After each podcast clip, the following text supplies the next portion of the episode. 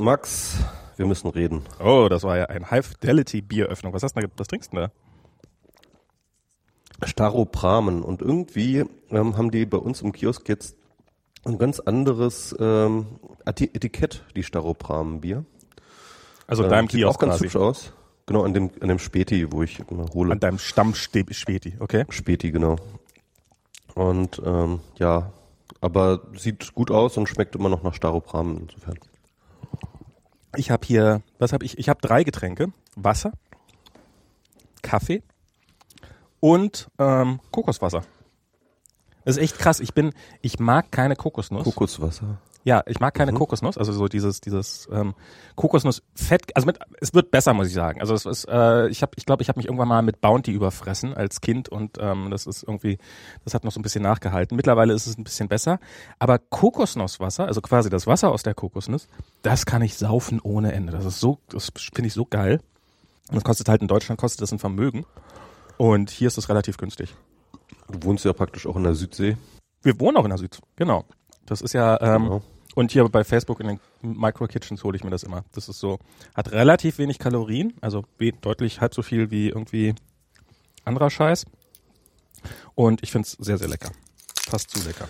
So, Da fällt mir ein, guckst du eigentlich Silicon Valley? Ja. Die, die Serie? Also ich bin, ich, ich, bin immer ein bisschen hinterher, weil, weil Äh, Baby und Ja. ähm, also weil, weil halt ähm, ich würde so wenn dann mache ich es gerne mit meiner Frau zusammen und Diana hat halt einfach nicht jeden Abend ähm, die Körner, um noch was zu gucken oder sowas oder manchmal halt dauert es auch Okay. einfach ewig, bis das Baby pennt. Also insofern sind wir mal ein bisschen hinterher. Aber ja, ich kenne ich kenn die Serie und ich muss äh, ich äh, muss Strafen feststellen im Vorspann ist noch das alte Facebook-Logo. nein. Ja. Also hier von wegen, von we das ist nämlich total unrealistisch. Silicon Valley. Nee, ich, ich finde die Serie tatsächlich ziemlich gut. mh, Ja. Weil sie, ähm, also ich meine, ich habe natürlich jetzt keinen so in, intensiven Einblick in, in die Szene wie du, aber viel, also es ist halt, es ist halt wirklich eine Parodie, die, äh, glaube ich, äh, äh, Silicon Valley ähm, schon und, und, und, auf, aufs Korn nimmt, aber sehr, sehr viel realistischer, sage ich mal, oder, oder sehr, sehr viel treffender als zum Beispiel so Dave Eggers mit seinem komischen Circle-Ding so, ja. Ähm, So, ich muss leider sagen, dass äh, deine Verbindung total scheiße ist. Du bist nämlich nein, echt? immer mal wieder abgehackt. Oh. Also wenn, wenn, wenn auf deiner Seite was fürs Internet machen kannst, dann äh, tu das jetzt vielleicht. Du, keine Ahnung, nee, ich weiß nicht, was ich hier fürs Internet tun kann. Hm. Hm. Kannst du vielleicht ein Ka also hast du eigentlich Kabel da oder hast du WLAN? Ich habe WLAN, aber ich kann auch nicht ans Kabel. Also das ist äh, der, der Router steht in einem anderen Raum und ähm, Dann einfach mal ein langes, extrem langes Kabel kaufen und das rüberschmeißen für den Podcast. Mache ich ja auch so. Hm, okay. Aber ich kann mir ehrlich gesagt nicht vorstellen, dass das echt an dem WLAN liegt, weil das ist. Also das, Ich habe keine. Ich. Hallo? ja. Ich habe ich habe ich habe keine kann mir nicht vorstellen, dass das an dem WLAN liegt, weil und dann warst du weg. Also insofern hat ja ich habe es auch nicht weitergeredet. Ach so. Hast du Okay, wir können es ja mal versuchen. Also Silic, zur, zur Not muss zur Not liebe Hörer müsst ihr halt damit leben. Wird's halt leider leider ein Podcast äh, in dem ich mehr rede. Wir sind übrigens mit Studio Link verbunden, nur um das mal hier klarzustellen, ja. also ja nicht mit Skype oder so ein Scheiß. Klingt genau. klingt also, halt Ja, keine Ahnung, was das. Hoffentlich wird's jetzt besser. Also äh, ja, Silicon Valley ist ähm, ja, es ist realistisch. Also es ist vor allen Dingen, es ist nicht so dieses. Ähm, es ist ja auch aus einer ganz anderen Perspektive. Also dieses Circle, ich habe es ja nicht gelesen, aber das, das war ja immer, das ging, das ging ja immer gleich ums große Ganze.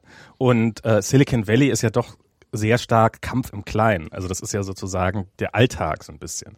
Und dadurch ist es allein schon viel besser, finde ich, weil, weil das halt nicht so diese, diese großen Fässer aufmacht unbedingt, sondern ich meine so dieses, oh, wir wollen die ganze Welt beherrschen und sowas, darum geht's ja gar nicht bei denen, sondern bei denen ging es ja, geht ja darum, die Firma am Leben zu erhalten. Und ähm, das ist schon ganz spannend auf jeden Fall. Und, ähm, und ich glaube auch durchaus, also ähm, man sieht auch so einiges Schnittmaterial ist zum Beispiel an einer Stelle, so was, was sie gerne mal machen, wenn sie so zwischen, so ich glaube am Anfang der Serie zum Beispiel oder sowas, dann fliegen sie, äh, sind so Luftaufnahmen zu sehen. Und die meisten davon sind hier direkt in Menlo Park, also äh, da sieht man auch den Facebook-Campus, wenn man weiß, wo er ist. Was relativ leicht zu sehen ist, weil es hat, ist eine große freie Fläche drumherum. Ähm, und, und, ähm, und das ist, und das, das ist schon teilweise ziemlich treffend. Und ich habe irgendwie mal, es ging neulich, ging so ein Posting rum von einem, der darüber, worüber hat der geschrieben? Über, über Depression oder ich weiß nicht warum. Und bei dem kam dann raus, dass er offensichtlich auch mal bei Silicon Valley mitgeschrieben hat und dass er mal Facebook-Mitarbeiter war oder ist, das weiß ich nicht. Und ähm, das ging so rum auf Facebook.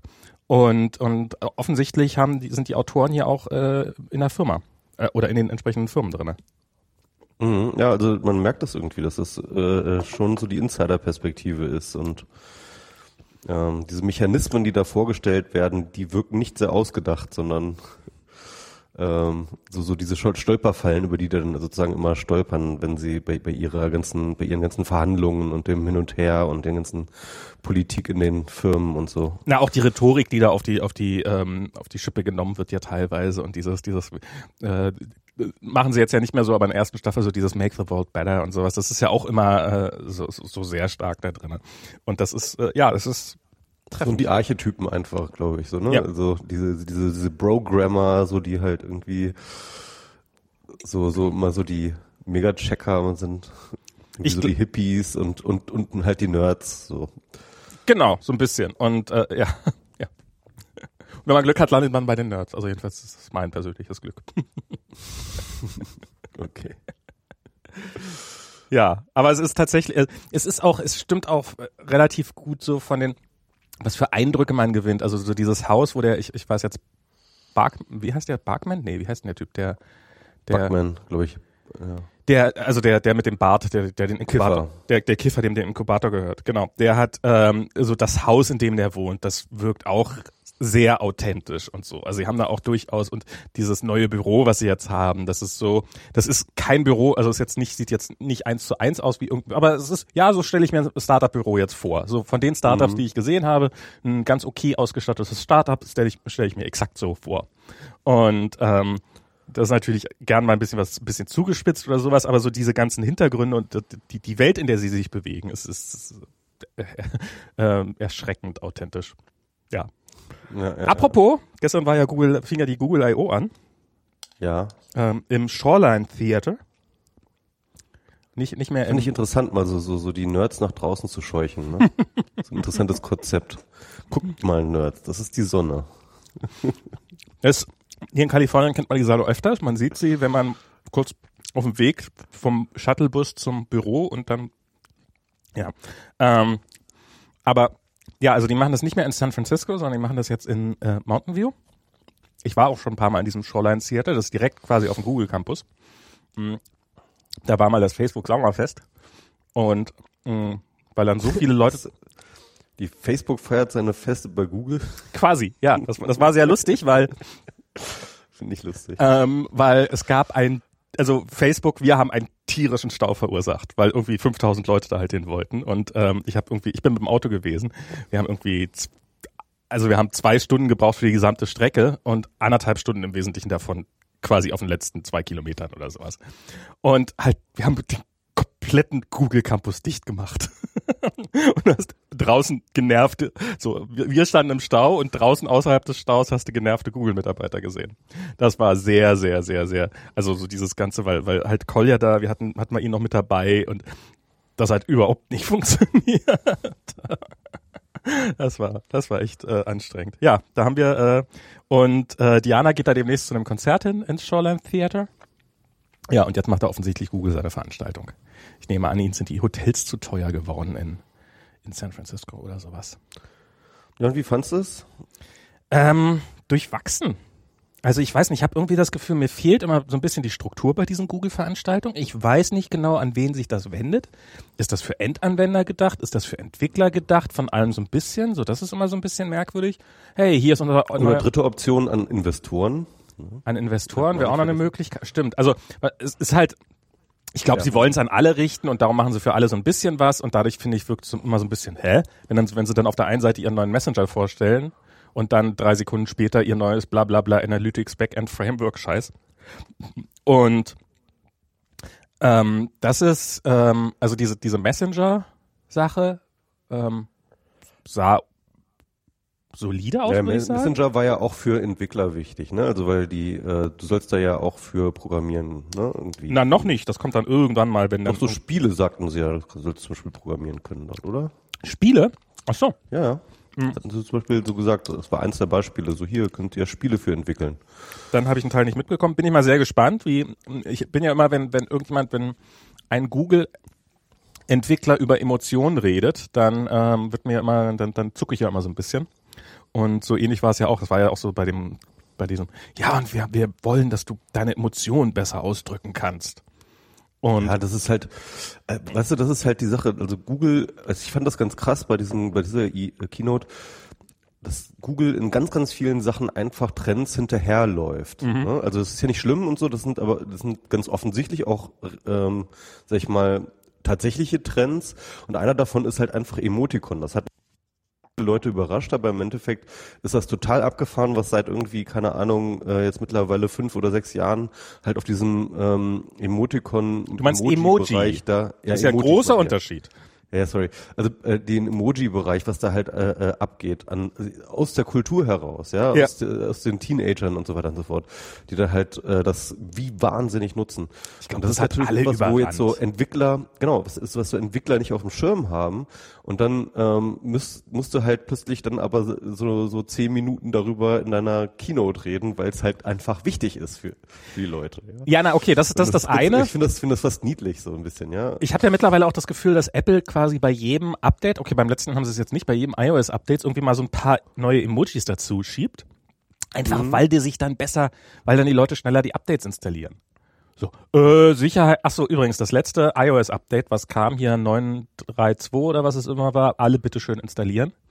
Habe ich Ähm, gemacht. Da sind ein paar, also da ist, äh, ähm, da ist ein bisschen, sind ein bisschen so die Änderungen rumgereicht worden, was da so, ähm, was sich- geändert hat mit 9.3.2.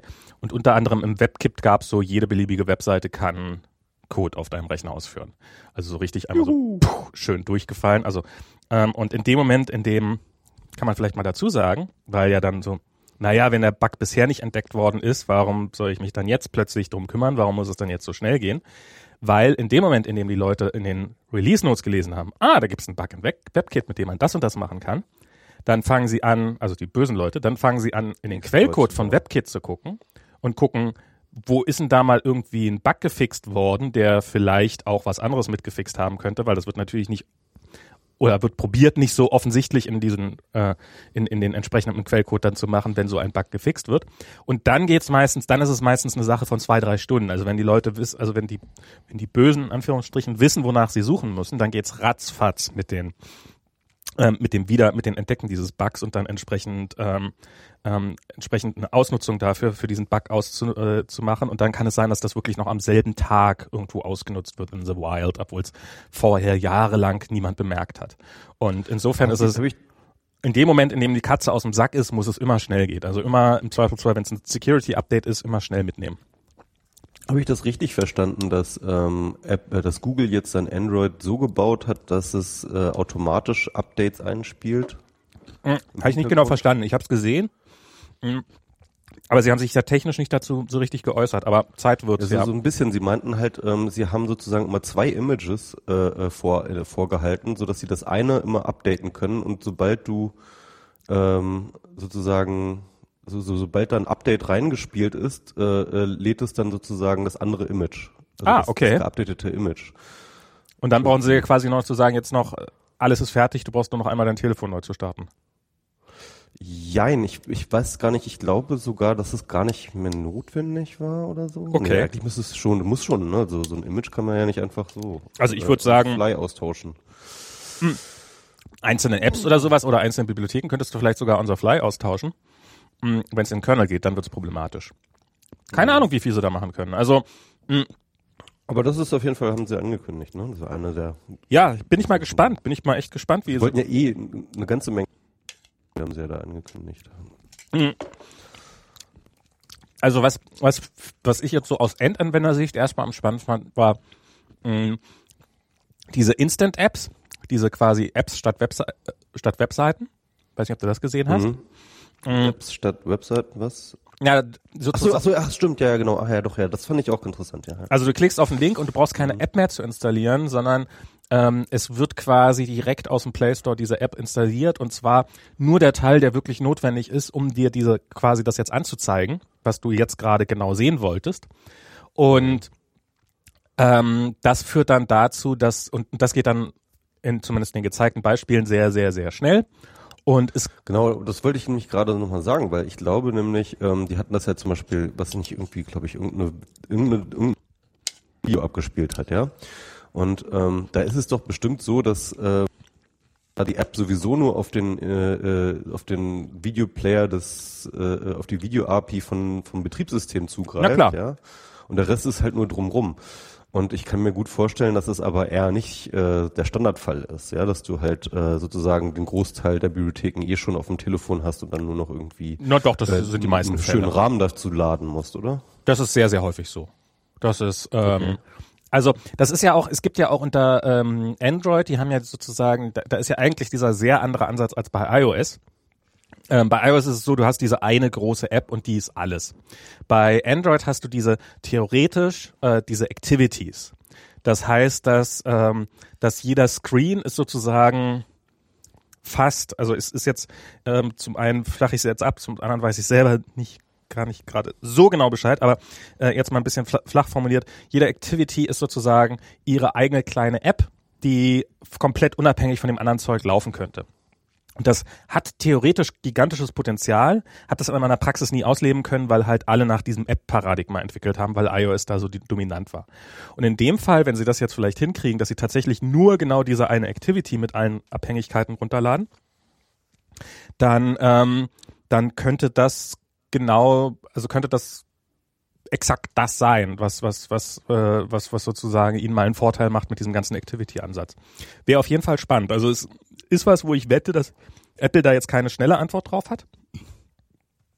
Ähm, und ähm, ist, ein, ist ich finde es eine gute Sache, weil so dieses ähm, so dieses, warum gibt es diese Web-Apps überhaupt noch? Genau, weil Apps zu installieren eigentlich zu kompliziert ist und da sparst du diesen Teil mit. Das Finde ich einen schönen Ansatz.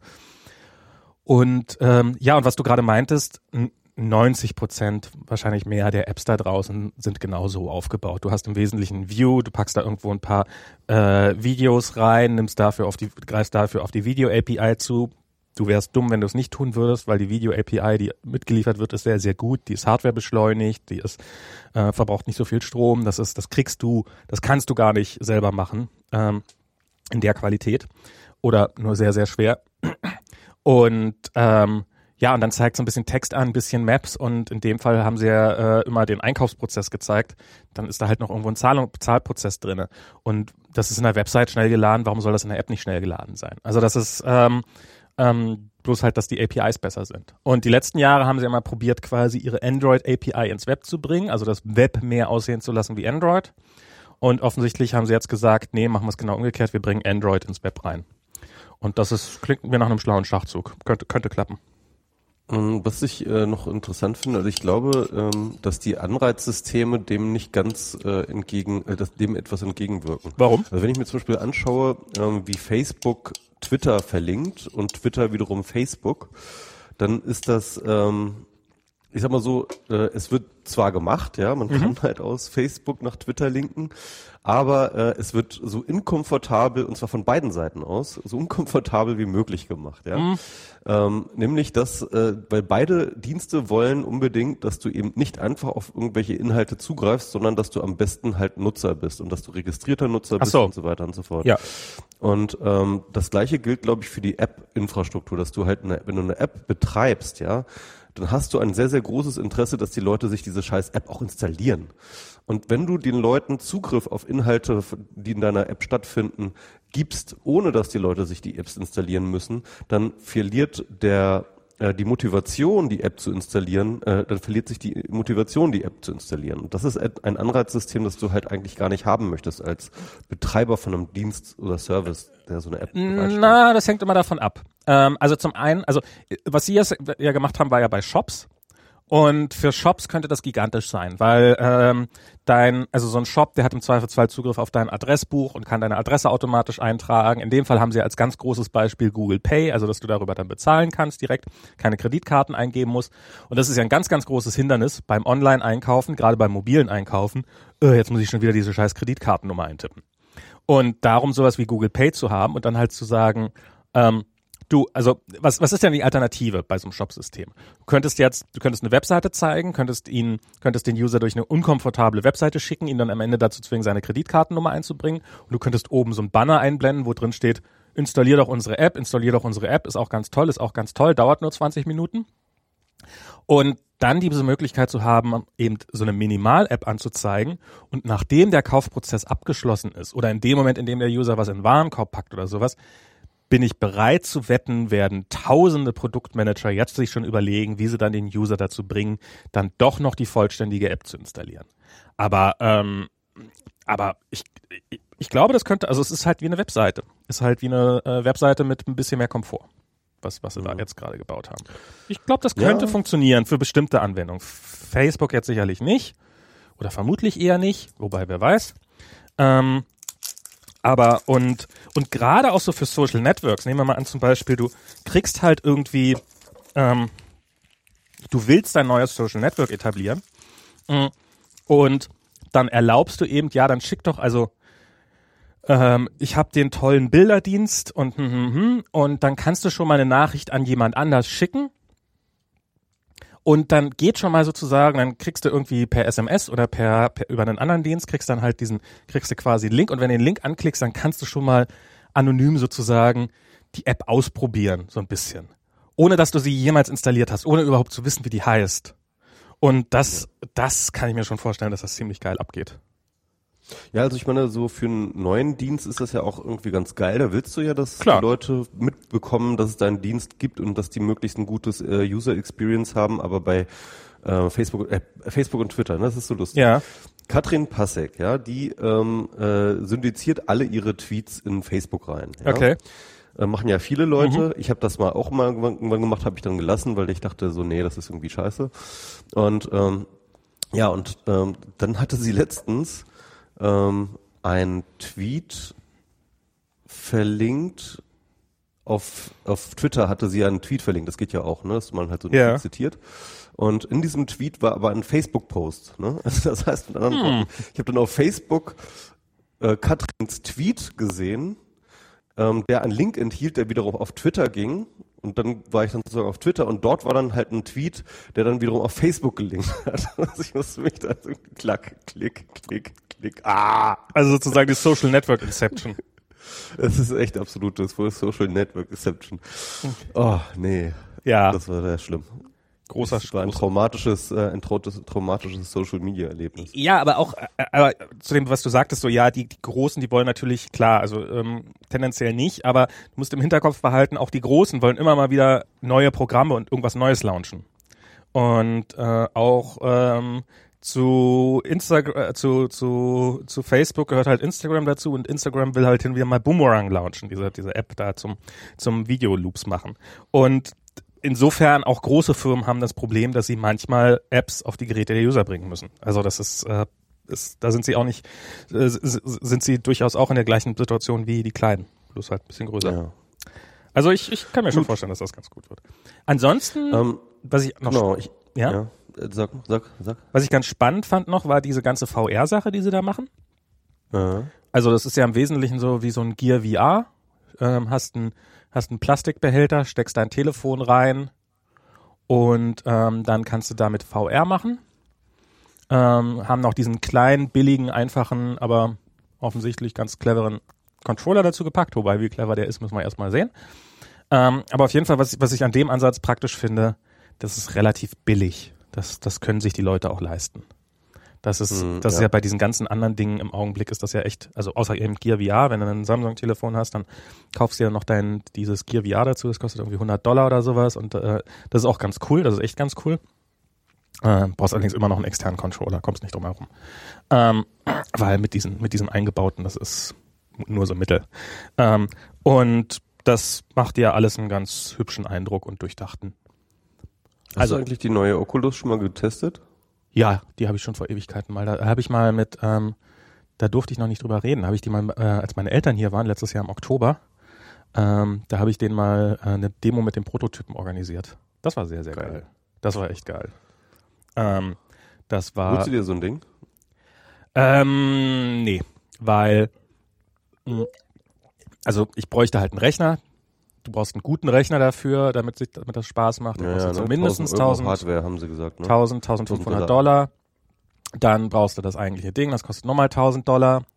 Dann brauchst du einen, einen Schreibtisch dafür und einen Bereich, in dem du das Ganze machen kannst, weil bei uns die ganze Wohnung ist ja babyproof, weil wenn irgendwo ein Kabel raushängt, kannst du dir sicher sein, dass mein Sohn hinstürmt und es äh, runterruppt. Ähm, insofern muss das irgendwo, und ich habe einfach nicht die Infrastruktur dafür, um das zu machen. Und ehrlich gesagt, ähm, ich bin auch nicht der Spieler, um, um dann, um, ich glaube nicht, dass ich am Ende dann genug Zeit, um das zu rechtfertigen, da reinstecken würde. Aber du wirst bestimmt so ein äh, entsprechendes soziales Umfeld haben, dass du es jederzeit irgendwie nutzen kannst, wenn Bestimmt. du zum Nachbarn gehst oder so. In San Francisco ist das dann, glaube ich, so, ne? Ja, aber es könnte, könnte durchaus, also ich kenne auf jeden Fall ein paar Leute, die so ein Ding haben und sowas, wo ich mir das mal ausleihen könnte und sowas. Und auch wenn ich irgendwelche, wenn ich mal irgendwie, also ich habe so ein ähm, Gear VR, das hat, haben, haben, hat jeder Facebook-Mitarbeiter bekommen. Und ähm, allerdings nicht das passende Telefon dazu. Und dann musste ich mir mal ein Telefon ausleihen. Und ähm, dann ähm, machte jemand so eine Schublade auf, ja, nimm dir eins. Oh, Samsung-Telefone hatten wir doch da hinten noch so einen Stapel. Der hat wirklich so die ganze, der hat einmal, hat einmal so hingelegt, die ganze, alle Generationen vom Galaxy S vom ersten an bis zum äh, und so. Also der arbeitet auch, also er braucht das auch für seinen Job und sowas, das ist schon alles okay, aber ja, das ist halt, ähm, ähm, das ist schon ganz spannend. Läuft. Läuft, ja. Gott, ich mir dann für ein paar Wochen so ein Telefon ausleihen, das mal ausprobieren. Ach, ich will das auch mal alles ausprobieren. Ähm, ich habe bisher nur Schrott ausprobiert, leider, was diese Sachen angeht.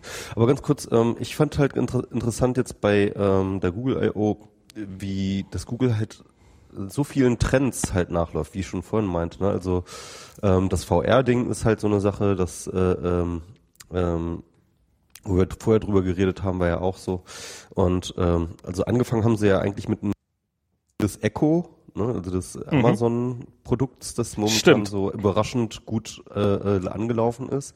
Da habe ich, habe ich eine Leute- Bitte, können wir nicht in eines dieser Dinger einfach mal eine Blumenvase draus machen, damit ich da nicht massenhaft von diesen Röhren in meiner Wohnung rumstehen haben muss?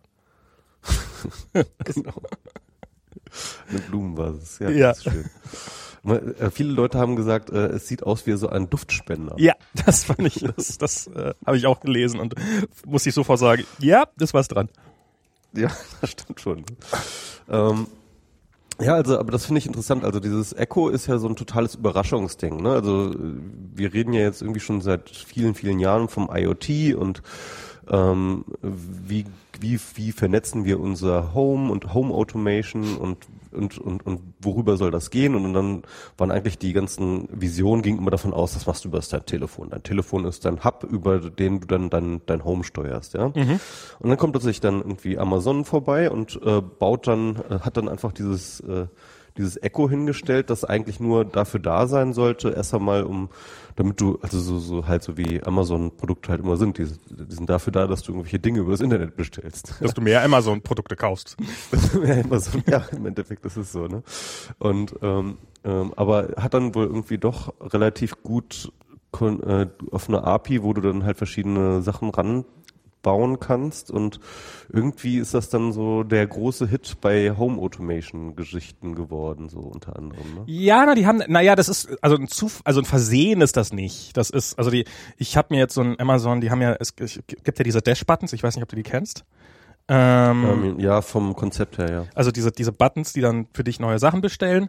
Davon haben sie jetzt äh, vorgestellt sozusagen eine Entwicklerversion, wie ich schon immer haben wollte, wo ich gesagt habe, hey, ihr könntet das gleiche Ding ruhig für 20 Dollar verkaufen.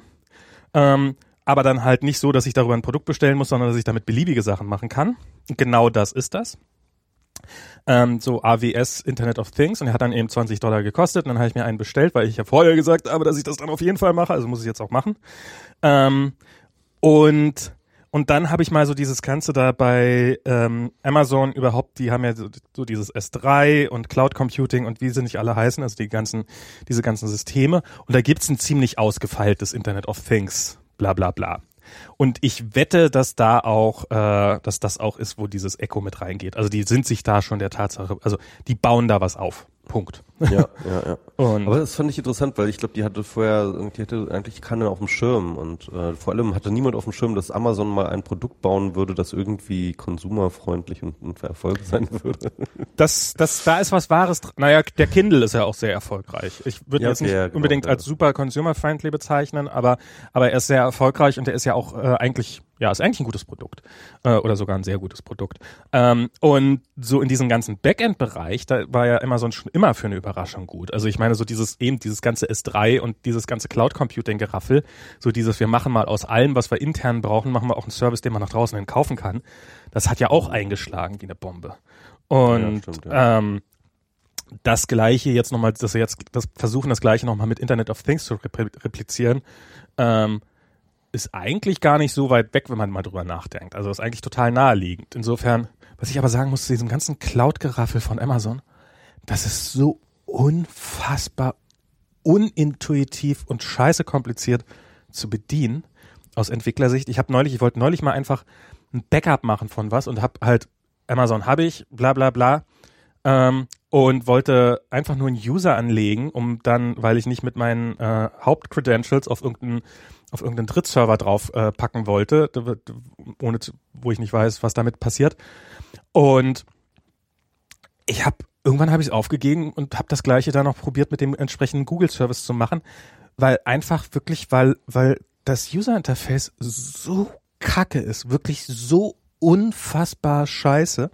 Also auf, auf so vielen Ebenen. Also man, man hat das Gefühl, sie würden versuchen, und das ist bei diesem Internet of Things genau das Gleiche. Das ist so unfassbar unübersichtlich gemacht. Also ich habe irgendwie habe ich, als er mir den Button eingerichtet hat, hat er mir auch automatisch ein Skript eingerichtet, wo ich das mal ausprobieren konnte. Dann konnte ich sehen, dass es geht. Und dann wollte ich gestern mich hinsetzen und quasi die Funktionalität meines Buttons ein bisschen verändern. Und dann habe ich dieses Skript da auf der Seite nicht wiedergefunden. Und ich weiß nicht, wo das ist.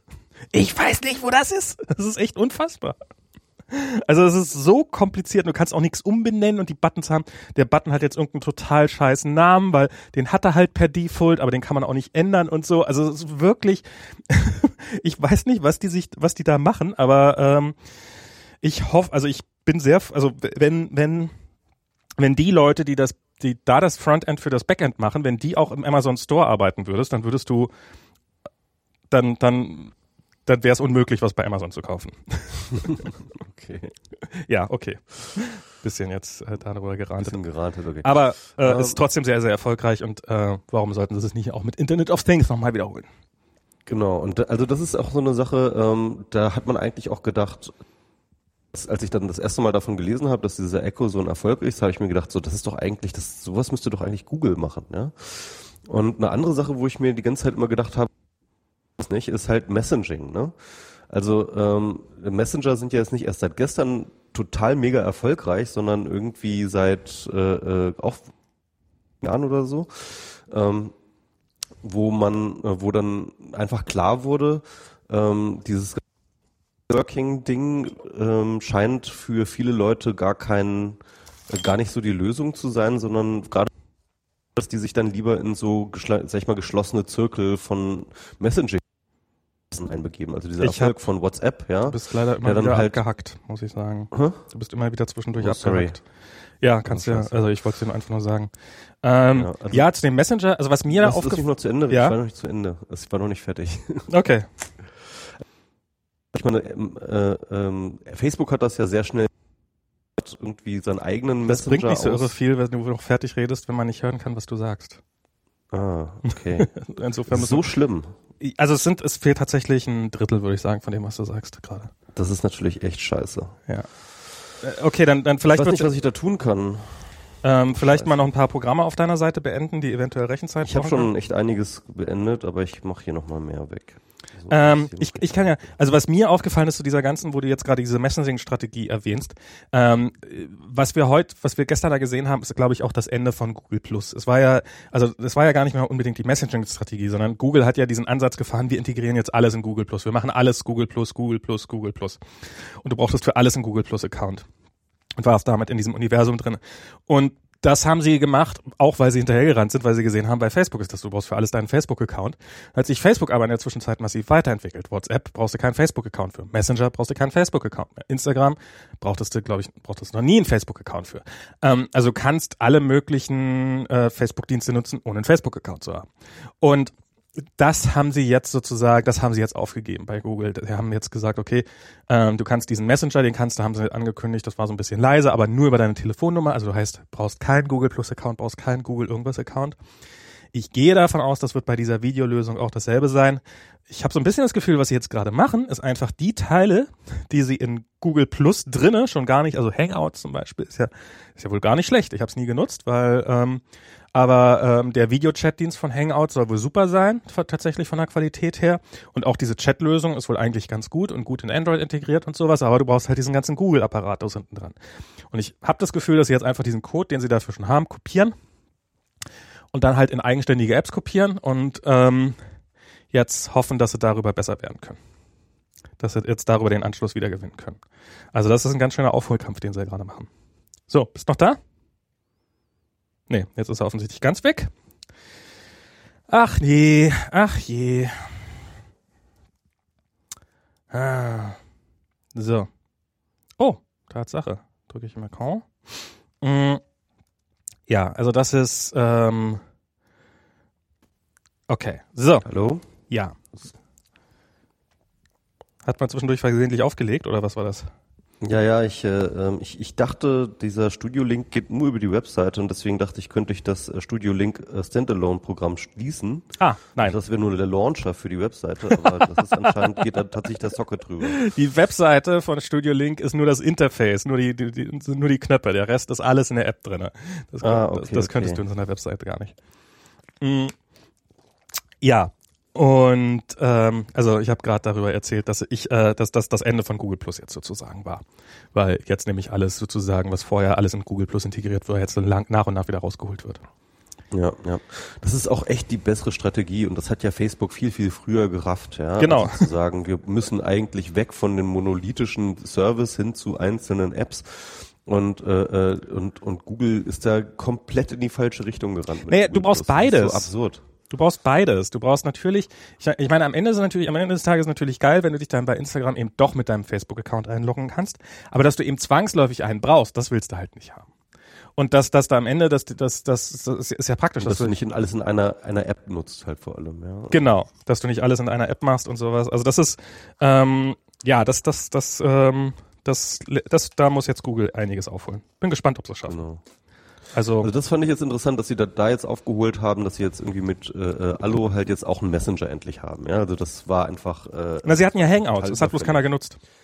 Ja, genau. Aber Oder es jedenfalls, kann- äh, wir- Nicht als Messenger. Es, es war auch kein Messenger einfach. Es war Doch, Messenger- So ein, so ein Kom Kommunikationsklumpatsch. Ach so, ja, naja, ich meine, Messenger, also der Facebook Messenger, der kann ja mittlerweile auch telefonieren und Videotelefonie und alles machen. Also das ist ja, äh, das ist ja, steckt ja mittlerweile fast in allen drin, aber musste halt nicht.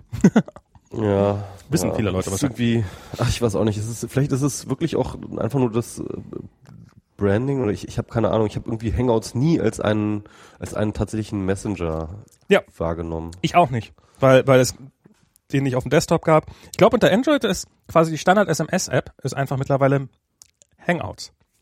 Wenn du Han- Hangouts installierst, hast du keine normale, also du machst und so, also sie wollten sowas wie iMessage haben quasi. So diese Totalintegration. Da hat das ja, das hat ja Apple ganz gut gemacht. Hier dieses, oh, wir haben das einfach, hey, du hast es gar nicht gemerkt, aber die 90, 99 Prozent der Nachrichten, die du über iMessage verschickst, sind gar keine SMS mehr. Sie Ja. baden gerade ihre Hände daran. Sie bahnen gerade ihre, sie wollen keine Messenger, sie, sie, sie schicken, schreiben mir das gerade über einen Messenger. Ja, genau. Ähm, und das wollte Google dann auch irgendwie ein bisschen kopieren. Aber ja, mit, mit mäßigem Erfolg, erstaunlicherweise. Ja, mal gucken, wie das mit, bei, bei Ello wird. Ne? Also das ist natürlich jetzt auch echt sehr schwer, jetzt irgendwie wieder ein neues Produkt zu. Äh, äh, ja, Also richtig überzeugt hat mich das nicht. Ehrlich gesagt, was da Wahrscheinlich wird es vorinstalliert sein auf allen äh, auf allen äh, Android-Geräten natürlich. auf allen neuen Android-Geräten. Das heißt, es wird ungefähr drei Jahre dauern, bis es halbwegs auch jeder hat. ja, stimmt, das dauert ja auch immer so lange. Was haben ähm, Sie noch? Ähm, was haben Sie noch geklaut? das haben sie noch Ja, geklaut. Ähm, was war noch? Ja, halt ihre nächste Android-Version vorgestellt. Ähm, so ein bisschen, das war ja auch schon klar, dass die demnächst kommen wird. Ähm, haben wir noch irgendwas Wichtiges vergessen? Nö. Neue Hardware gab's nicht. Ich habe mir gestern dann mal so einen Chromecast bestellt. Hat ja ein bisschen gehofft, dass ein neuer kommt, aber kam kein neuer. Also werde ich den jetzt mal kaufen. Den bestehenden. Um, und ja, irgendwie, irgendwie durchwachsen. Ein paar ganz gute Ansätze dabei. Ich finde ja, ich finde ja diese, gerade diese Videotelefonie-App, die macht ja den Eindruck, als ob sie durchaus auch gut sein könnte. Also schön einfach. Ich finde ja zum Beispiel Skype. Ich könnte mich ja immer nur über Skype aufregen. Skype ist eigentlich so, die waren die ersten überhaupt. Die hatten den Messenger. Also Videotelefonie und dann haben sie es nie geschafft, den irgendwie zu aktualisieren. So, also zu aktualisieren im Sinne von, den mal auf den Stand der Zeit zu bringen. Und ich lösche auf meinem Weil sie von iPhone. Microsoft gekauft wurden wahrscheinlich. Die sind, die, na schon vorher, die sind ja von eBay gekauft worden. Ich glaube, da spätestens da ging's bergab. Das war damals halt. Und und zum Beispiel ist das ähm, auf dem iPhone ähm, der einzige Grund, warum ich Skype auf dem iPhone nicht auf dem Homescreen habe, ist, weil Skype mir Geburtstagsbenachrichtigungen schickt, die man nicht abschalten kann. Man wird dran erinnert an einen Geburtstag seines Skype-Kontakts. Und ich habe kein, auf dem Desktop kannst du es ausschalten, auf dem iPhone nicht. Hab keine Ahnung, was, also irgendein Produktmanager bei Microsoft wird da sagen, ja, das ist jedes Mal, wenn wir das machen, äh, starten die Leute die Skype-App, weil, also wahrscheinlich ist die Idee irgendwie, dass du doch deine Freunde mal wieder anrufen, bla bla bla. Aber ich habe in Skype keine Freunde. Ich habe da meine, ähm, äh, ich habe da auch viele Arbeitskollegen von ganz, ganz früher. Ich habe da irgendeinen Anwalt, mit dem ich mal vor fünf Jahren für vier Minuten ein Gespräch hatte. Ähm, und jetzt werde ich seitdem an seinen Geburtstag erinnert, per Push-Notification. Und ähm, ich könnte da jetzt mal durchgehen, meine ganzen Kontakte löschen, aber dieses, also dieses, dieses System ist, das ist so wie so eine Chat-App 1997. Ähm, einfach nicht auf den Stand der Zeit gebracht. Das ist echt krass. Das ist echt krass, wie grauenhaft, das ist grausam auch. Also es ist einfach vom Usability, es ist einfach grauenhaft. Ja, aber die, aber die Technologie dahinter war jahrelang sehr, sehr gut. Die, die, also Ja, diese, klar. diese Die Video waren und sowas, die, die konnten das richtig, richtig gut. Aber haben halt, äh, äh, oh, uff, hör mir, uff. Naja, so, das ist also, ähm, äh, Skype Ja. nutze ich, muss ich immer nutzen, wenn ich mit meiner, meiner Tante telefonieren will. Die hat nämlich kein Face. Jetzt, jetzt könntest du FaceTime haben. Jetzt bringe ich immer nächstes Mal bei, wie sie FaceTime einrichtet. Ähm, aber mir ist das aufgefallen, dass Messages, also hier auf dem Mac, die App, die hat ja auch noch so einen halben Chat-Client da drin. Beziehungsweise, also was heißt einen halben? Einen vollständigen. Da ist ja dann irgendwie, äh, kann ich, äh, ist mir aufgefallen, dass, hey, ich habe da noch einen Button, um mich bei Java, Java einzuloggen. Dann habe ich so Java, so brrr, ging so diese Kontaktliste auf, wie Anu dazu mal. Echt? Und ja, das ist alles noch da. Ich habe auch noch einen, ich hab auch noch einen Jabba-Client, fällt mir ein. Das ist, wo du sagst, ich habe den, glaube ich, seit irgendwie drei Jahren nicht mehr gestartet. Ja, man kann also mit dem mit dem von Apple, Adium. mit dem kann man auch noch äh, Videotelefonie machen und alles. Also es ist äh, mh. hoffentlich machen sie das einmal mit der nächsten macOS-Version raus. Ja. Ah, ich, ich wollte noch, ich wollte noch, ich habe ich habe ich habe im Bett gelegen und habe nachgedacht, was wird Apple als nächstes rausbringen. Mache ich nicht jede Nacht. Manchmal denke ich auch über andere Dinge nach, aber in dem Fall war es halt so. Ich, ich möchte eine Bold Prediction unterbringen. Ich weiß nicht, ob es, natürlich, man weiß nie, ob es in die Tat umgesetzt wird. Ich halte es aber für realistisch, dass sie in die Tat umgesetzt wird.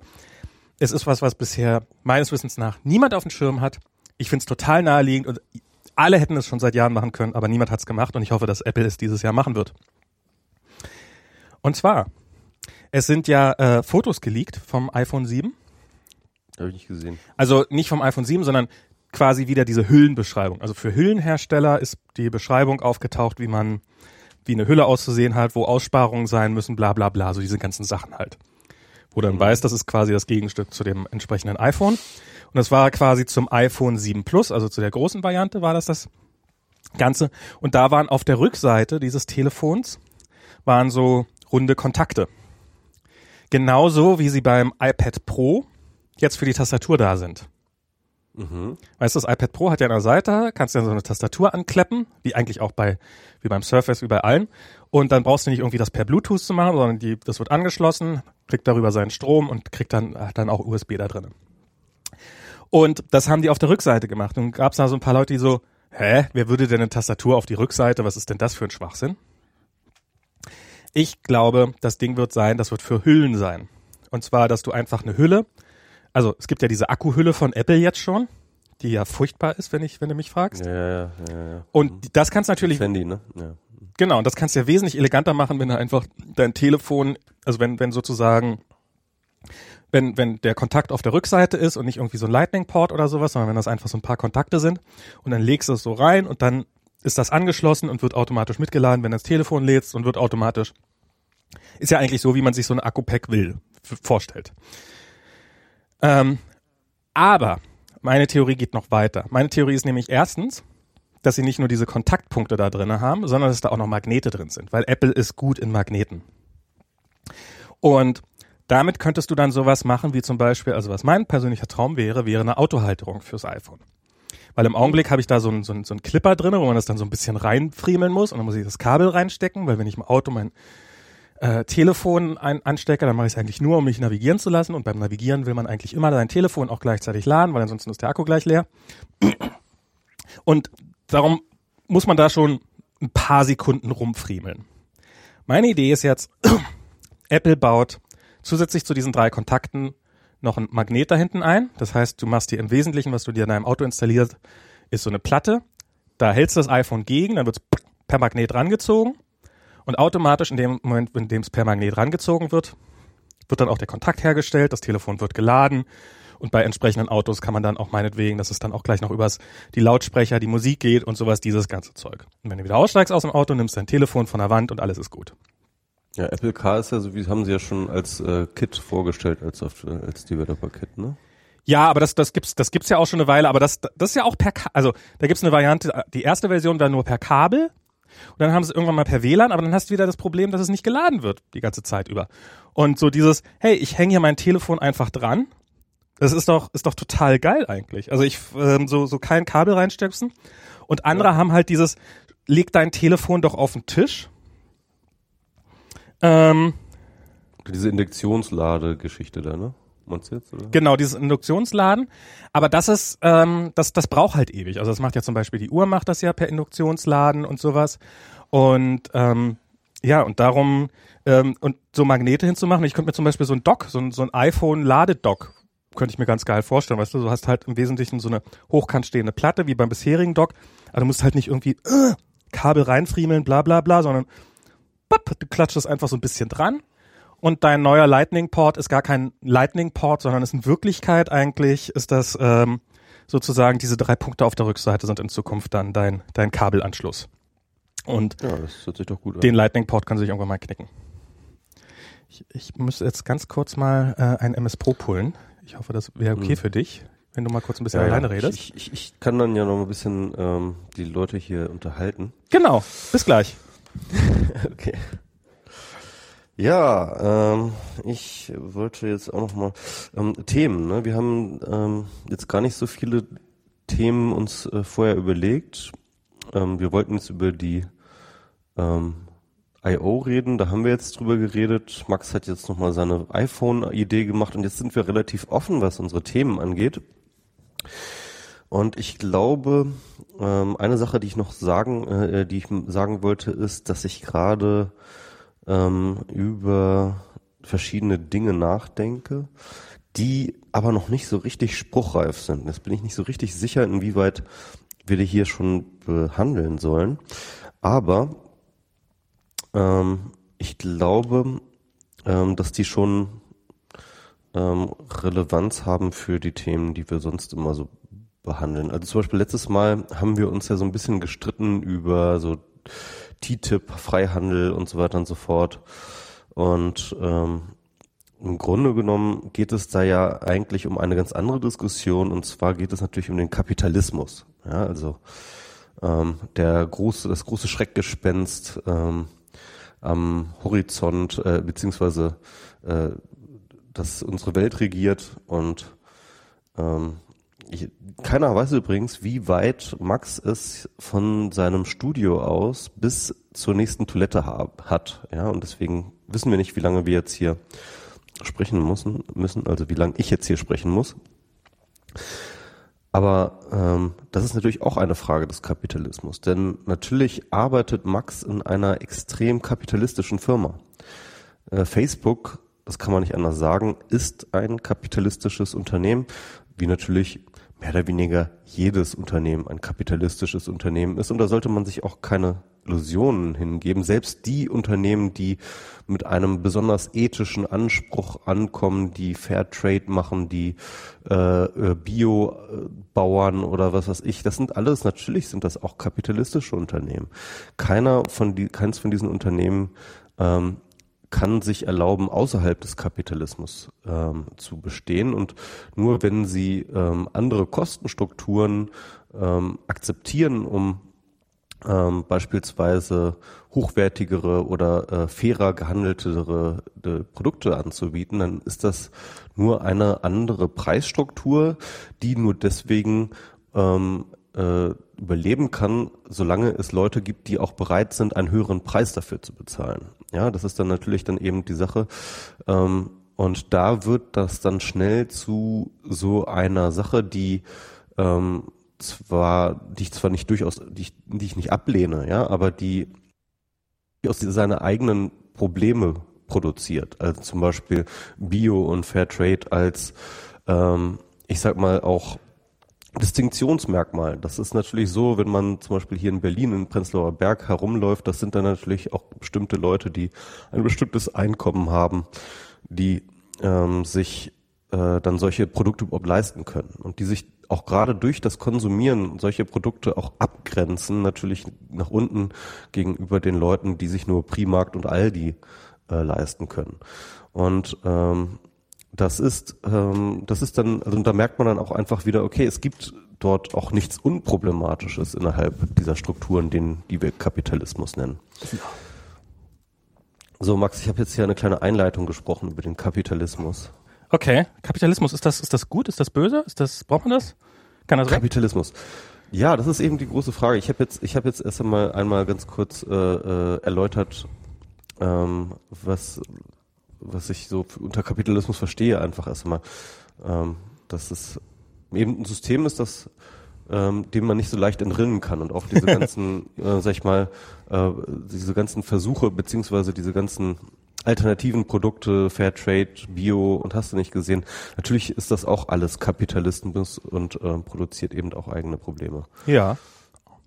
Und ähm, aber was ich eigentlich sagen wollte ist, ähm, ich glaube mittlerweile dass der Kapitalismus wirklich, wirklich, wirklich hammerhart im Arsch ist.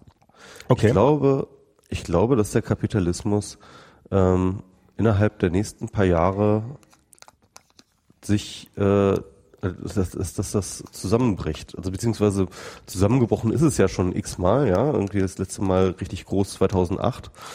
Aber ähm, aber halt so richtig ähm, so richtig nachhaltig kaputt geht. Also so, dass es halt beyond repair ist, ja. Hm. Okay. Und ähm, das ist äh, das, was ich momentan gerade, worüber ich gerade äh, viel nachdenke. Was bringt dich zu dieser äh, kühnen Annahme? Also das ist ja wirklich was, was, wo du jetzt wahrscheinlich, also ich, ich, ich habe jetzt in der öffentlichen Diskussion keinerlei Anzeichen erlebt, die in die Richtung führen, dass das, wo ich sagen würde, ja, da denkt jemand in die gleiche Richtung wie du. Also was, woher kommt das? Es, es liegt natürlich wieder mal an Büchern, die ich gelesen habe. Ah, du immer an deine Bücher. Ja, ja, diese Bücher. Ähm, nee, ich, ich habe äh, zum einen äh, ganz interessant äh, von Stefan Heidenreich und Ralf Heidenreich, die haben ein Buch zusammen rausgebracht, ein kleines Büchlein, das heißt Forderungen.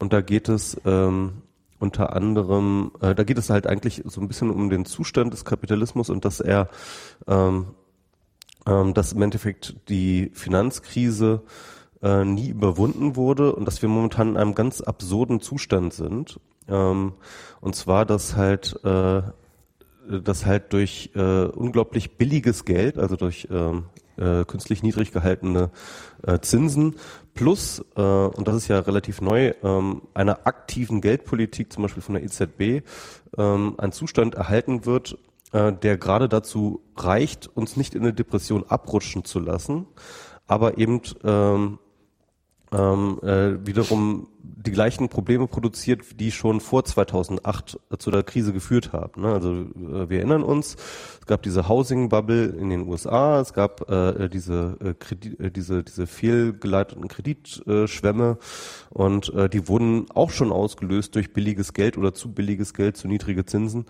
ähm, weil ähm, äh, dort sozusagen äh, künstlich äh, ein investitionsfreundliches Klima geschaffen wurde. Ne? Also solange das Geld billig ist, solange die Zinsen niedrig sind, ähm, hast du halt, äh, sag ich mal, einen großen Anreiz, dein Geld zu investieren. Ähm, und das heißt mit anderen Worten, wir haben seit äh, der Bubble oder noch vermehrt seit der Bubble riesengroße ähm, Geldmassen, die in der Welt herumschwirren und nach Anlagemöglichkeiten suchen. Mhm. Das Interessante ist, dass sie aber halt diese Anlagemöglichkeiten immer weniger finden. Also es gibt ähm, sozusagen, wir haben sozusagen einen, ähm, äh, einen Anbietermarkt, äh, was äh, Investitionsmöglichkeiten angeht. Mhm. Äh, also ich höre das auch von verschiedenen Leuten, die zum Beispiel in ähm, so der Start-up-Branche äh, unterwegs sind und die sagen so, man, die können sich vor Investoren nicht retten, alle wollen ihnen ja. Geld geben, so viel brauchen sie gar nicht. Ja. Ähm, eine andere Sache, wo man das ganz, ganz doll merkt, ist natürlich, wie immer, und das ist natürlich auch wieder absehbar, halt äh, im Hausmarkt. Also das heißt also im Immobilien. Ne? Also wenn du irgendwie Anlagen, wenn du Geld irgendwo anlegen willst, ist eine der ganz klugen Schach Schachzüge immer Immobilien. Na, klug nicht und, unbedingt, ähm, ähm, sicher, äh, relativ sicher halt. Oder gilt das? Relativ sicher. Man, man, sagt halt sicher, weil du dann sozusagen im Zweifelsfall gibt es halt immer jemand, der da drin wohnen kann und damit halt einen, äh, selbst in der größten Krise irgendwie einen äh, Mehrwert daraus ziehen kann. Im schlimmsten ähm, Fall wohnst du halt selber drin. Genau, im schlimmsten Fall wohnst du halt selber drin. Das heißt also, ähm, es gibt momentan ganz, ganz viel Investitionen in ähm, Immobilien. Das merkt man hier in Berlin natürlich schon seit einiger Zeit ganz, äh, ganz massiv. Ähm, äh, und jetzt habe ich gerade letztens ist mir ein äh, Reuters-Artikel äh, über untergekommen, der ähm, eine kommende Housing Bubble in ähm, London prophezeit oder beziehungsweise äh, konstatiert. Und ja, also ich glaube, wir haben hier in Europa auch schon wieder äh, eine ziemlich krasse Housing Bubble. Wir hatten ja auch eine in, äh, in Spanien ganz krass, äh, wo da auch das ganze System fast zusammen, also eigentlich ziemlich zusammengebrochen ist.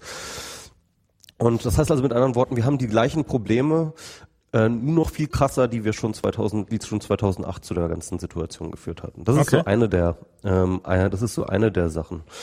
Ähm, dann habe ich jetzt letztens noch einen Artikel gelesen, der ähm, hat äh, äh, die sogenannte Financialization äh, zum Thema. Financialization ist ein Begriff, der tatsächlich aus der Ökonomie kommt, der im Endeffekt nichts anderes beschreibt als die gesamte Ausrichtung ähm, der wirtschaftlichen Tätigkeiten auf die Finanzseite, also das heißt auf, auf die ähm, auf die Investitionsseite von Wirtschaftsfragen.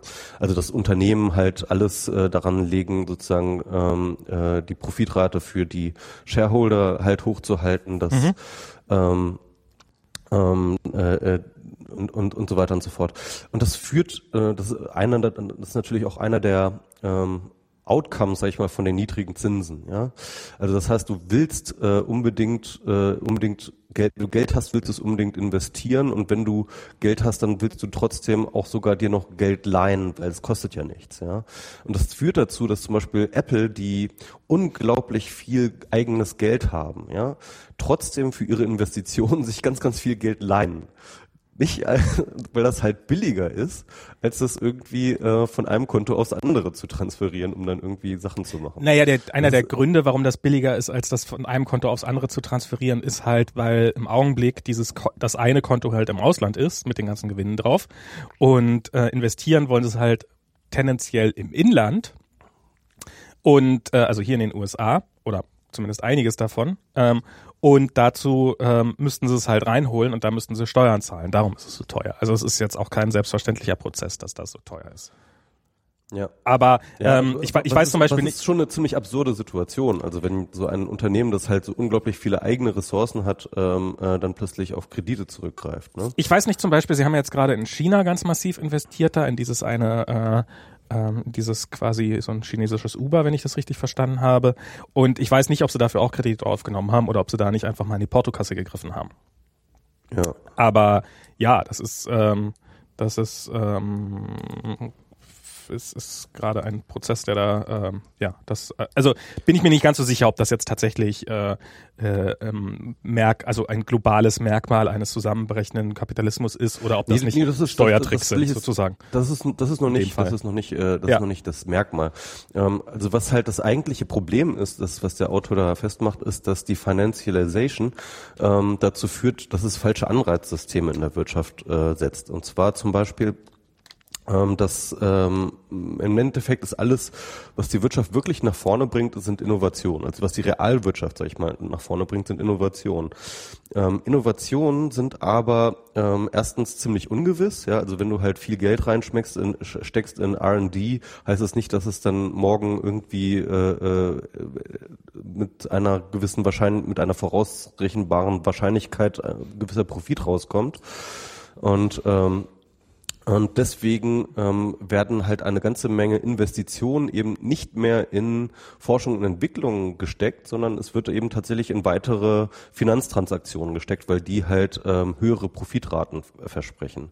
Und er zeigt dann tatsächlich auch anhand von verschiedenen Beispielen, wie die Investitionen in äh, Forschung und Entwicklung, in R&D halt zurückgegangen sind die letzten Jahre, eben aufgrund von dieser Financialization. Und das ist natürlich dann schon ein ganz massives systemisches Problem, wenn plötzlich die äh, äh, aufhören, ähm, Innovationen voranzutreiben und stattdessen ihr Geld lieber in irgendwelche anderen, ne, die ähm, äh, die im Endeffekt nichts anderes machen, als sich selbst feeden. Genau, Ja, das ist ja so sowieso was, was man auch hier so ein bisschen sieht, falls ich da mal eingreifen kann, so in dieser Start-up-Szene. Dass halt, es gibt einige Sachen, die werden mit Geld überschüttet und es gibt andere Sachen, die haben trotzdem Probleme, Geld zu kriegen. Und, ähm, und, und was ich so ein bisschen das Gefühl habe, dass halt so eine, dass wir so eine totale Gadgetisierung haben. Also wurde mal für eben, ja, baut doch mal für 100.000 Dollar oder sowas irgendwie eine App und dann gucken wir mal, ob es irgendwie der 128. Messaging Client wird. Oder ähm, anstatt halt irgendwie mal ein bisschen mehr Geld in eine, in einen eine ungewissere, aber potenziell halt wesentlich geilere Technologie zu stecken. Das ist ähm, ja, das ist ähm, ist sicherlich auch ein bisschen der Fantasielosigkeit der entsprechenden Investoren da zu, zu, ähm, zu verdanken. Also Ja, ja, ja. Ja, also ähm, das ist so eine der Sachen, ich, ich, ich, ich, ich, äh, ich sammle halt auch gerade noch. Das wie gesagt, ich bin ja auch in so einem, so einem Denkprozess und der ist noch gar nicht abgeschlossen. Ähm, dann lese ich jetzt gerade noch dieses Buch, das ist auch so ein bisschen gehypt gerade von Paul Mason, Postcapitalism. Ähm, und äh, der macht halt äh, wirklich die konkrete These. Der sagt halt irgendwie, der Kapitalismus ist hier total im Arsch und ähm, ähm, und er überlebt sich gerade. Der Neoliberalismus hat gerade eine Krise und wenn diese Krise nicht gelöst wird, wird das Kapital wird der Kapitalismus sich ähm, ähm, sich äh, zerstören. Hm. Und er macht ähm, da, äh, ich glaube, drei, vier, vier, vier unterschiedliche äh, Dinge auf. Ähm, ähm, er, er spricht auch die Capitalization ist eins der Probleme, ähm, die, die ich schon genannt habe. Ähm, und dann hat er aber noch, Moment, ich habe das hier gleich. Genau. Also eins ist natürlich, äh, genau, ist halt wie äh, die die Geldproduktion funktioniert, also dieses Fiat Money, ne? Also die äh, Tatsache, dass Banken Geld erschaffen, indem sie einfach Kredite vergeben. Ähm, und dass das halt, ähm, äh, das im Endeffekt dann auch damit zu, zusammenhängt, dass wir jetzt so niedrig ähm, Financialization und dann Ja, aber ehrlich Imbalance- gesagt, das klingt mir jetzt so ein bisschen so dieses, also wenn- wenn, wenn jemand Fiat Money das Wort verwendet, dann, dann, dann, dann zucke ich ja immer schon kurz zusammen, weil dann ähm, ähm, kommt in 90 Prozent aller Fälle kommt danach irgendeine äh, absurde Theorie von jemand, der nicht verstanden hat, wie Geld funktioniert. Ähm, weil, Nee, nee, das ist, äh, das ist, das ist schon ganz gut. Also ich, ich, ich habe mich, ja. Ja, aber das mit dem Fiat Money ist jetzt ja auch kein neuer Zustand. Das ist ja, also es ist ja schon schon seit Jahrzehnten ähm, basiert ja jegliches Geld auf, ähm, es ist ja Fiat Money und auch als es noch, ich meine, der Unterschied dazu war halt, als für jeden Dollar noch irgendwo Goldreserven rumlagen. Ähm, das ist ja im Endeffekt auch nur ähm, ja auch nur ein Versprechen, dass dieses Gold hoffentlich noch was wert ist am Ende oder irgendwie sowas. Also es ist ja ähm, Genau, es ist, also das, das einzige, der Unterschied äh, zu vorher war, ist nur, dass es sozusagen ähm, sich nicht beliebig vermehren konnte, sondern weil man das sozusagen an eine Goldmenge gekoppelt hat, ähm, äh, ähm, konnte man halt die Geldmenge nicht beliebig vermehren. Aber du hast schon recht, es ist halt äh, trotzdem natürlich, ähm, wurde Geld aus dem Nichts erschaffen. Und äh, das ist nur eine, sag ich mal, ähm, künstlich auferlegte Restriktion, die sie sich mit dem mit der Gold äh, mit der Goldbindung ge geschaffen haben. Aber trotzdem, das ist halt schon eine Deregulierung gewesen, Bretton Woods in den 70ern und ähm, äh, die definitiv dazu geführt hat, dass ähm, ähm, dass eben, äh, sag ich mal, Volkswirtschaften versucht haben, äh, durchzulösen, dass sie Geld drucken. Ne? Mhm. Und das ist halt, ähm, und das ist ein Teil des Problems, sage ich mal. Ähm, gut, äh, also das sind so, so, so ein paar Sachen, ähm, die ich, ähm, ähm, äh, die ich gesammelt habe, aber ähm, ich glaube auch, dass es sozusagen eine grundsätzlichere äh, Frage ist, ähm, die mit der Informationstechnologie zusammenhängt. Und zwar denke ich mir, dass ähm, also es gibt noch so ein anderes Buch, ähm, das heißt ähm, äh, the, ähm, the Rise and Growth äh, oder sowas äh, from of American Economy. Scheiße, jetzt habe ich den Titel vergessen. Ähm, egal, auf jeden Fall der jedenfalls stellt fest in seinem Buch, dass ähm, die ganze Informationsrevolution, äh, äh, die wir jetzt erlebt haben, rein wachstumstechnisch, ja, also wirtschaftswachstumstechnisch, ähm, äh, ziemlich äh, scheiße ist eigentlich. Also es hat, äh, hat nicht besonders gut performt. Ja? Wir reden hier von einer riesen, riesengroßen wirtschaftlichen Umwälzung. Aber wenn wir zum Beispiel das vergleichen mit der Nachkriegszeit, sagt er, also spricht natürlich, spricht sich konkret auch für die amerikanische Ökonomie aus, aber ich glaube, das ist relativ gut übertragbar auch auf die deutsche. Ähm, dort hatten wir halt äh, sozusagen direkt nach dem Krieg, dort waren die großen Wachstumsraten bis in die 70er Jahre hinein. Hm. Ähm, und dort war auch sozusagen, ähm, dort hat sich das zivile Leben am krassesten verändert. Ja, also diese ganzen ähm, äh, Produkte, die plötzlich kamen. Plötzlich hatte jeder ein Auto, plötzlich hatte jeder einen Kühlschrank, plötzlich äh, Elektrifizierung der Häuser, ähm, Transport und Verkehr. Äh, jeder konnte sich plötzlich irgendwie äh, eine äh, eine Flugreise leisten und so weiter und so fort. Also da, dort gab es sozusagen ein ähm, äh, innerhalb von wenigen Jahrzehnten äh, eine Revolution, die wirklich das Leben aller Menschen total umgekrempelt hat und ähm, die und und wo tatsächlich ähm, eine Revolution auch wirklich spürbar war. Und es ist gleichzeitig auch eine Revolution, ähm, was das Wirtschaftswachstum anging, denn dort äh, gab es dann sozusagen immer zweistellige Wirtschafts, äh, äh, zweistelliges Wirtschaftswachstum. Hm. Und wenn man das vergleicht, ja, ähm, diese Revolution, ähm, äh, ich glaube die zweite, die, die zweite industrielle Revolution wird das keine genannt, nach dem Zweiten Weltkrieg mit dem, was wir jetzt erleben, dann ist das äh, lachhaft. Ja, also äh, das, das Leben der meisten Leute ändert sich kaum etwas, außer dass sie jetzt halt eben dieses Telefon in der Hand halten ähm, und Sachen, äh, Sachen nachschlagen können, miteinander kommunizieren können. Aber im Endeffekt leben wir immer noch die gleichen Leben, haben immer noch die gleichen äh, äh, Waschmaschinen und äh, fahren auch mit den gleichen Autos rum und äh, das Wirtschaftswachstum hat sich auch kaum bewegt. Wenn, dann eher ist es zurückgegangen die letzten Jahre ähm, und der, der Wohlstand der Leute hat sich nicht wesentlich verbessert, sondern eher verschlechtert mhm. äh, oder ist gleich geblieben und, ähm, und, und äh, äh, versucht das so ein bisschen zu relativieren. So, und dann habe ich jetzt überlegt, ähm, ähm, aber vielleicht ist tatsächlich das Wesen der, äh, der informationellen Revolution überhaupt nicht, dass es Wirtschaftswachstum gibt, sondern dass es nur bestehende Dinge effizienter macht und dass es Kosten reduziert, die nirgendwo in Büchern vorher aufgetaucht sind. Ne? Ja, das ist, also so naja, das, das ist ja Wirtschaftswachstum. Im Endeffekt ist ja äh, Wirtschaftswachstum ähm, ist ja oder oder so, sozusagen dieser dieser erste Schritt ist ja immer, dass die dass die ähm, dass das halt irgendwas wird effizienter und dadurch äh, sinken die Produkte im Preis und darum kannst du mehr Produkte kaufen und dadurch hast dann quasi ein, zumindest aus, aus Konsumersicht äh, ein, ein, sozusagen es steigt dein Einkommen sozusagen so ein bisschen äh, oder kannst dir mehr kaufen fürs gleiche Geld. Ähm, aber wenn die Leute nicht mehr Geld haben, woher soll dann ja woher soll dann die Wirtschaft wachsen? Ja. Ja, also ähm, Also ich Ähm, habe ja, falls ich mal kurz, kurz einwerfen darf, ich habe meine meine Theorie. Für mich klingt das ja ehrlich gesagt. Also mein Eindruck ist, dass sich das Geld einfach, äh, dass es mittlerweile zu, zu zu sehr falsch verteilt ist. Wir haben ähm, wir haben ähm, eine ähm, eine Mittelschicht und eine Unterschicht, ähm, die also die Unterschicht sowieso schon immer von der Hand in den Mund lebt. Eine Mittelschicht, die seit Jahren nicht mehr wächst. Also wo, was sollen die mehr kaufen? Und du hast halt eine Oberschicht, die vor Geld nicht weiß, wo sie hin soll, wie du schon gerade richtig erwähnt hast, die nämlich gar nicht mehr wissen, wie sie ihr ganzes Geld investieren sollen. Sagen, ich habe ja all dieses Geld und ich kann damit nichts anfangen. Eine Situation, von der sehr, sehr viele Menschen nur träumen könnten. Und, ähm, und wir haben ganz, ganz wichtig einen Staat, der, also gerade in Amerika hier kann man das ja sehen. Also wenn ich, wenn ich hier irgendwie, wenn du mich fragst, wo man hier investieren könnte, ja, guck dir mal eine fast beliebige Straße an. Die sind eigentlich alle investitionsbedürftig und äh, öffentlicher Nahverkehr. also wieder so deutsch. Ähm, na, das war auch lange amerikanisch. Also so diese, diese Investition in große, in Großprojekte, das war ja, ich meine, somit ist hier ein paar Mal äh, die Wirtschaft gerettet worden, dass man, dass der Staat sehr, sehr viel Geld eingenommen hat, gute Infrastruktur gebaut hat und ähm, die allen geholfen hat und die dann über Jahrzehnte hinweg man davon gut leben konnte.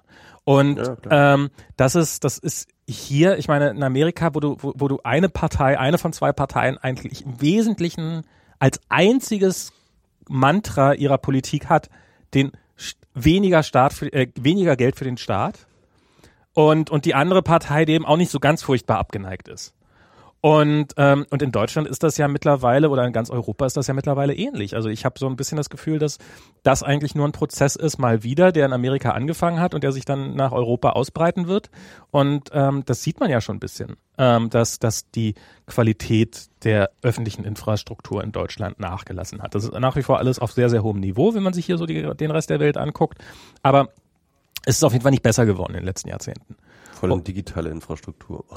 Ja, und, und da könnte man, da könnte man auch Billionen wahrscheinlich investieren in digitale Infrastruktur. In Deutschland hier genauso und ähm, könnte schnelles Internet überall hinbauen.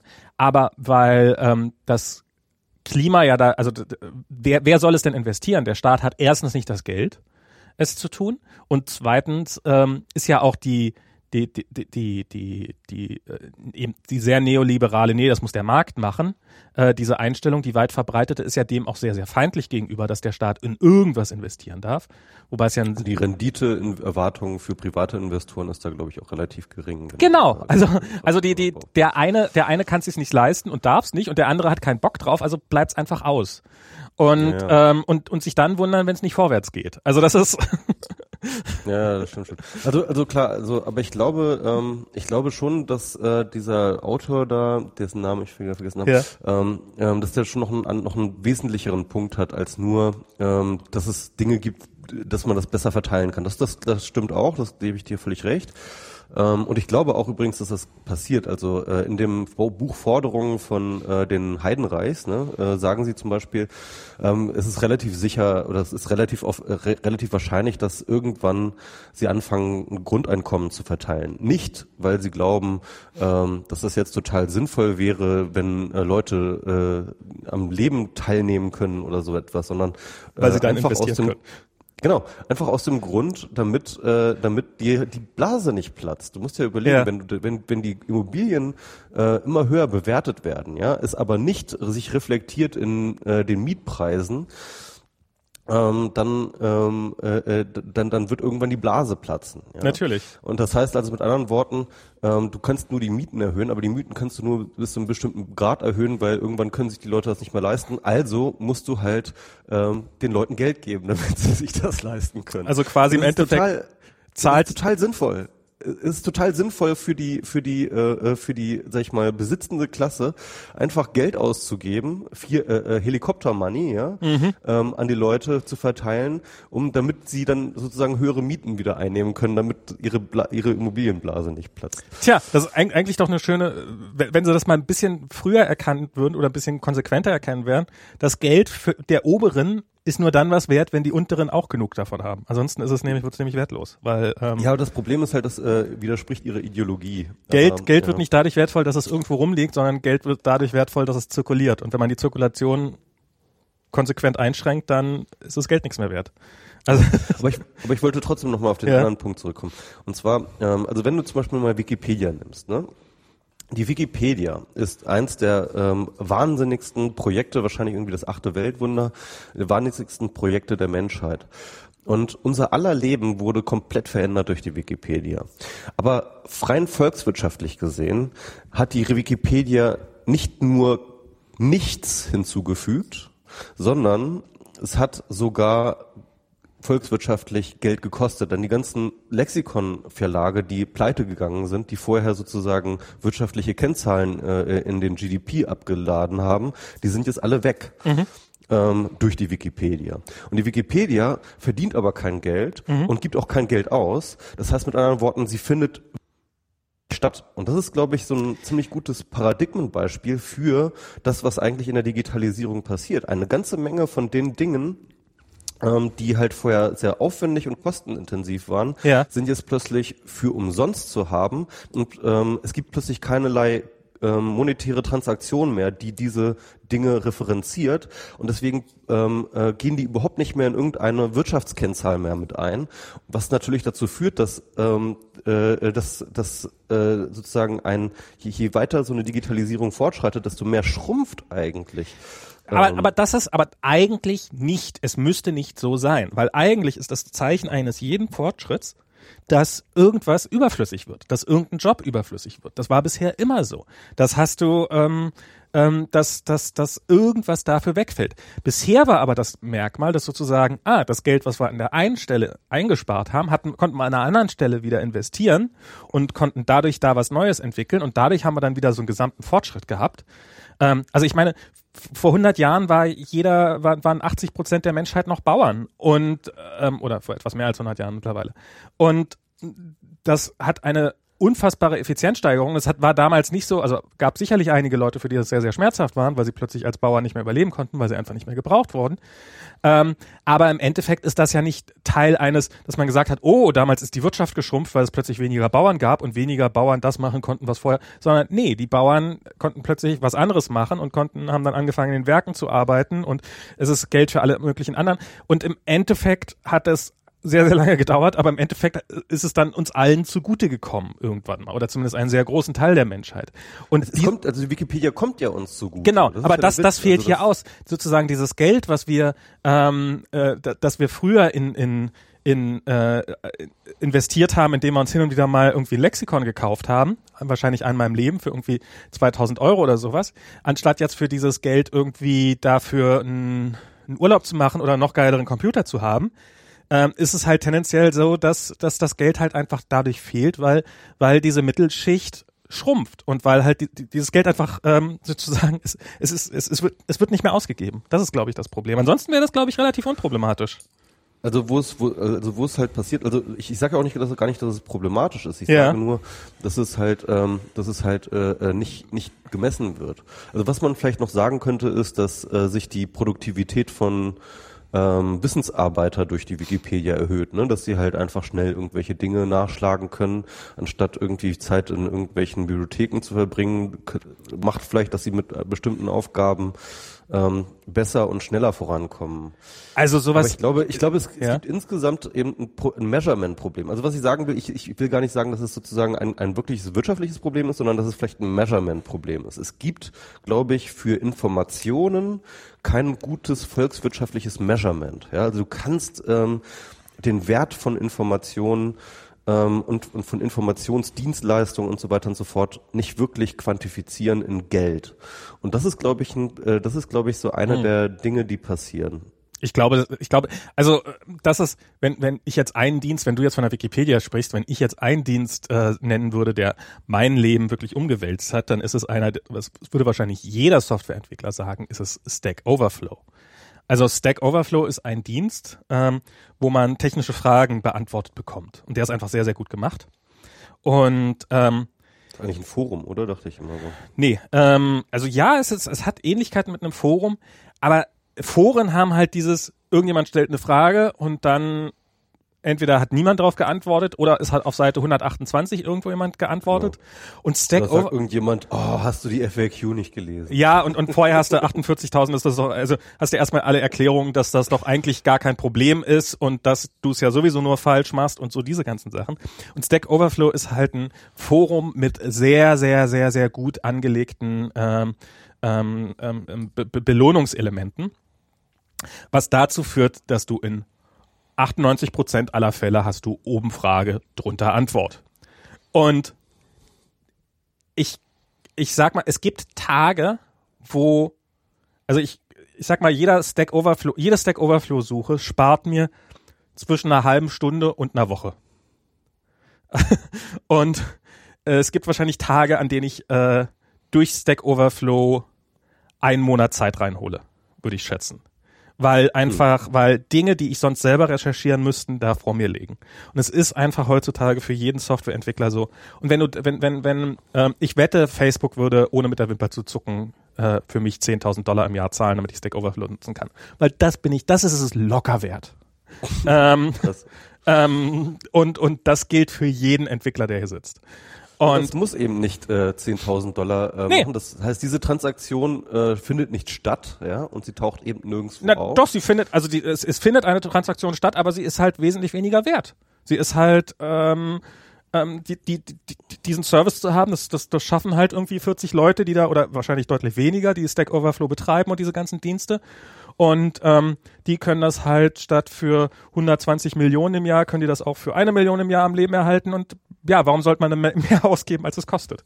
Ähm, es ist ja eigentlich, also ähm, das ist schon äh, der, alles hat halt seinen nur den Preis, den äh, jemand bereit ist dafür zu, also den jemand dafür verlangt und jemand anders bereit ist dafür zu zahlen. Und in dem Moment, in dem dieses Wissen plötzlich sehr viel billiger ist, weil wir dieses Internet haben, ist es halt sehr viel billiger. Dann hast du auch keine, dann hast du keine volkswirtschaftliche Blablabla mehr, sondern dann ist dieses Wissen einfach viel, viel billiger. Wissen, was vor 500.000, was vor 1000 Jahren noch nur Königen zur Verfügung stand und vor 200 Jahren ähm, bestenfalls Nur dem Könige wussten, wie man ein API-Call in iOS X. Na, ich habe irgendwann mal, ich habe irgendwann mal gelesen, dass ähm, noch vor 200 Jahren ein Brief von Amerika nach Indien etwa das monetäre Äquivalent von heutzutage 5000 Dollar gekostet hat. Ein Brief. Und dann Und- musst du überlegen, Kommunikationsgeschwindigkeit war halt die Windgeschwindigkeit im, äh, ne, höchstens. Wenn überhaupt. Also ich meine, Ja. genau. Und und und insofern klar, ähm, also bestimmtes Wissen, also welche Form hat mein Land grob und sowas, das das stand halt irgendwann nur sehr sehr reichen Leuten zur Verfügung und das ist immer immer immer billiger geworden. Und mittlerweile ist es halt so, dass man mit einem shitty 30 Dollar Telefon und einem mit einer schlechten Internetverbindung an diesem Wissen teilnehmen kann. B Wissen ist einfach sau billig geworden. Das ist jetzt, würde ich sagen, keine fehlerhafte Abstraktion oder dass es dafür einfach der Maßstab fehlt, sondern es ist einfach scheiße billig. Gut so, gut so. Darum steht es eben zur Verfügung. Ja, genau. Also und ähm, äh, das ist aber eben, ja genau. Also das ist, ich finde das ja auch gut. Ich, ich will das ja auch gar nicht schlecht reden. Ne? Ich sag nur, das ist vielleicht die Erklärung, warum dieser Autor halt äh, feststellt, dass obwohl eigentlich doch ja eine ganze Menge passiert, äh, so wenig in den Zahlen, in den volkswirtschaftlichen Kennzahlen halt auftaucht. Das ist für mich meine. Ja, das, das äh, wird, das meine wird, also ähm, wenn man ja immer, wir haben ja das letzte Mal schon über das selbstfahrende Auto gesprochen. Und da können wir ja dieses Jahr nochmal kurz einführen. Und die, die, was die meisten sagen, ist ja, das wird so, das, das selbstfahrende Auto wird so richtig der nächste große Jobkiller werden. Also da gehen sie davon aus, dass, Genau. dass hier in, äh, hier in den USA allein deswegen so um, um die vier Millionen Jobs wegfallen werden. Das Mindestens. ist, glaube ich, äh, Arbeitgeber Nummer eins sind äh, oder also Arbeitsjob Nummer eins sind irgendwelche Fahr Berufsfahrgeschichten. Ne? Und also wenn man sich so, wenn man so dieses, nee, dieses selbstfahrende Auto, das wird sich nie durchsetzen, weil das macht einfach zu viel Spaß, dieses selber Autofahren. Mm, Nein. Nein. Niemand wird einen Kraftfahrer weiter einstellen, nur weil dem das vielleicht angeblich so viel Spaß macht. Ähm, Ich mach's auch doch wenn er umsonst macht. wenn das, wenn, wenn das umsonst macht, dann vielleicht. So, also es wird halt einfach, äh, selbstfahrende Autos werden sehr, sehr schnell. Und, und, und da ist es übrigens auch, da kann es wieder so ein schrittweiser Ansatz sein, weil ähm, bei so einem LKW, der viele Millionen Kilometer im Jahr fährt oder Hunderttausende, ähm, kannst du ja problemlos äh, auch sagen, naja, okay, das reicht mir schon, wenn der nur auf der Autobahn erstmal selber fährt. Dann ist halt, setze ich halt, sobald er von der Autobahn, entweder pennt der so lange der Fahrer, sitzt da drinnen und schläft, oder halt, sobald er von der Autobahn abfährt, habe ich da ein Wartehäuschen sitzen mit Fahrern, die das dann noch dahin fahren, wo es hingehört oder sowas. Also sozusagen, es wird ich glaube, bei den, bei diesen, bei diesen Lastentransport oder bei diesen professionellen Autofahren, da werden wir einen graduellen Übergang sehen von der Fahrer macht alles was wahrscheinlich schon seit 20 Jahren nicht mehr der Fall ist, hin zu der Fahrer macht gar nichts mehr. Und das wird so ein fließender Übergang sein. Und wir sind mittendrin. Also genau, also was ich sagen wollte, ähm, also das, das passt auf das äh, auf das äh, selbstfahrende Auto sehr sehr gut. Also zum einen, ne, hast du schon selber gesagt, die ganzen Jobs fallen weg. Ja. Zum zweiten, ähm, das haben wir letztes Mal auch schon eigentlich besprochen, ähm, äh, der Automarkt wird massiv schrumpfen. Ne? Also es wird weniger, sehr, sehr viel weniger Autos geben. Und hm, zumindest sehr, sehr weniger, weniger, Autos. Sehr, sehr viel weniger Autos, Autos so wie wir sie bisher kennen. Genau, also, also ich würde ich würde mich da durchaus drauf festlegen. Ich glaube, dass der insgesamt der, äh, die Größe, also die, äh, kapitalmäßig die Größe des Automarktes wird rasant schrumpfen, mhm. wenn die erst einmal äh, sozusagen äh, allgemein verfügbar werden. Ähm, und das heißt also mit anderen Worten, wir haben dort auch sozusagen eine zweifache Reduzierung, und zwar eine massive Reduzierung von volkswirtschaftlichen messbaren Transaktionen, die dann halt stattfinden werden mit dem genau. äh, selbstfahrenden Auto. Und dieses Geld, was und da gespart wird, darf halt nicht auf irgendwelchen Konten rumliegen, sondern müsste reinvestiert werden und im Zweifelsfall geht das nur darüber, dass man es in Menschen investiert. Aber, aber, aber es geht ja nicht so, das ist ja nicht so, dass du einfach dieses Geld sparst, sondern dieses Geld ist dann ja einfach sozusagen ähm, äh, äh, es kostet halt einfach weniger. Ja, also es, ist, es, es ist ja da nicht so, das ist dann eine Äquivalenz.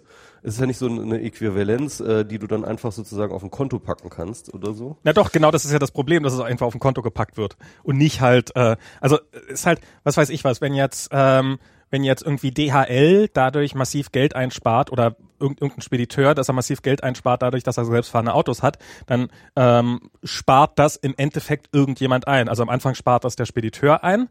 Ähm, das wird aber nur so lange gut gehen, bis seine Preise zusammenbrechen und dann spart das genau. irgendwann Amazon das ein. Das ist der Punkt. Ähm, das ist der Punkt. Also das heißt, es, es wird sich in den Preisen, also es wird dann einfach genau. viel billiger. Und im Endeffekt sozusagen sparen wir als Konsumenten das dann irgendwann theoretisch ein. Wenn genau, die Konsumentenrendite dann halt. Genau, wenn gleichzeitig unsere Gehälter weiter so bleiben würden, wie sie sind oder steigen würden, dann wäre das gut, dann hätten wir plötzlich mehr zur Verfügung, dann könnten wir das ähm, oder oder wir können dann dieses Geld irgendwo anders investieren im Idealfall, falls aber unser Geld, weil die Immobilienpreise steigen, weil das Geld allgemein weniger wert wird, bla bla bla bla, wenn halt eigentlich unser Einkommen sinkt und wir eigentlich dieses Geld, was wir da einsparen, nur wieder brauchen, um irgendwo anders Löcher, die entstehen, zu, zu, zu stopfen, dann ist im Endeffekt niemand damit geholfen. Genau. Aber, aber zu Ende reden. Also ich will jetzt noch gar nicht auf diesen Verteilungsaspekt. Der ist ja. mir jetzt erstmal gerade gar nicht so wichtig, sondern mir geht es erstmal nur erstmal um das System des Kapitalismus. Ähm, John Maynard Keynes hat mal gesagt, dass ähm, das Geld äh, äh eine Brücke in die Zukunft, so das, wofür, wo du dein Geld reinsteckst, ähm, äh, das ist deine Zukunftserwartung. Mhm. Ja, also ähm, äh, und ähm, dementsprechend ist die Investition und die Erwartung von Rendite ist natürlich äh, ist immer auf die Zukunft bezogen. Natürlich. Ist immer zu sagen so, hey, ähm, ich glaube daran, dass die Zukunft, ähm, ähm, das, wo ich mein Geld reingesteckt habe, eben ähm, dass das wachsen wird und ich dann sozusagen diese Profit äh, äh, herausnehme. Und diese ganze Idee des Zinses und äh, dass ich da sozusagen ähm, äh, und der ist natürlich genau das. Das ist, es repräsentiert eine Erwartung an die Zukunft. Mhm.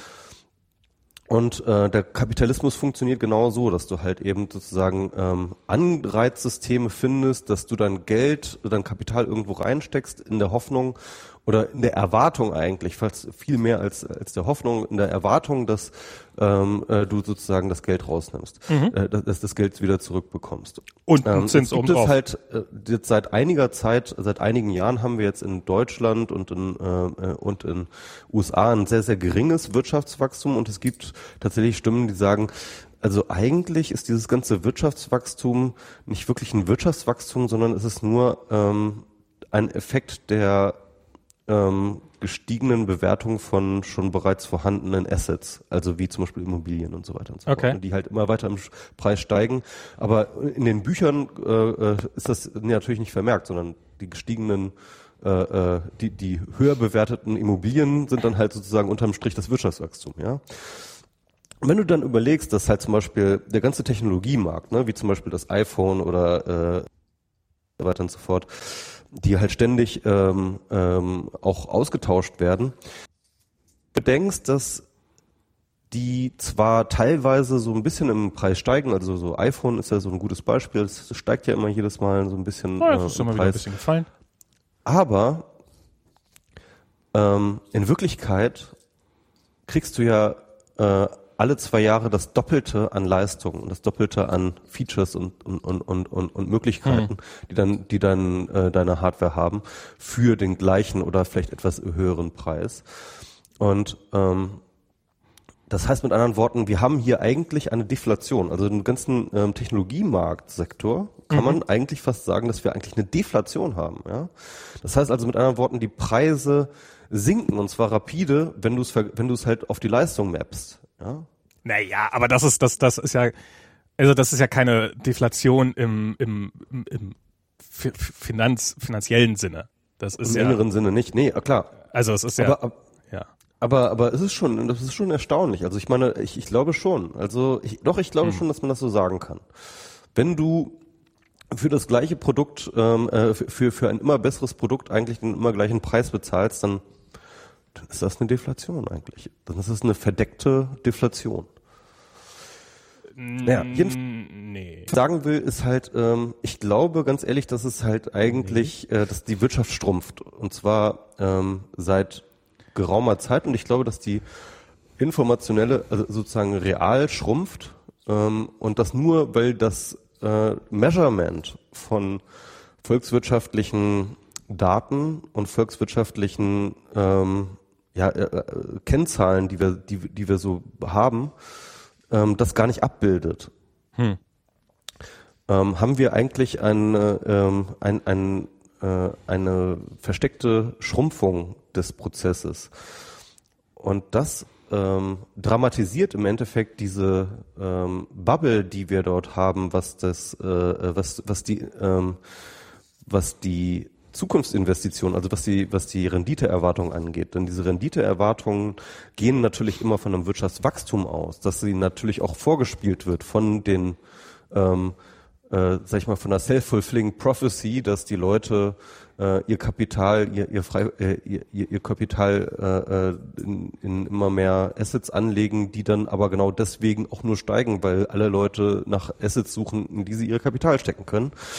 Und ähm, in Wirklichkeit aber eigentlich äh, keine reale, kein reales Wachstum ist, sondern eher eine Schrumpfung. Und dass, dass es aber auch eine gute Sache ist. Ich glaube, ich glaube ganz ehrlich, dass wir auch äh, von diesem Wachstum wegkommen müssen. Ich glaube, dass, ähm, dass das ja auch nicht lange gut geht. Also wir.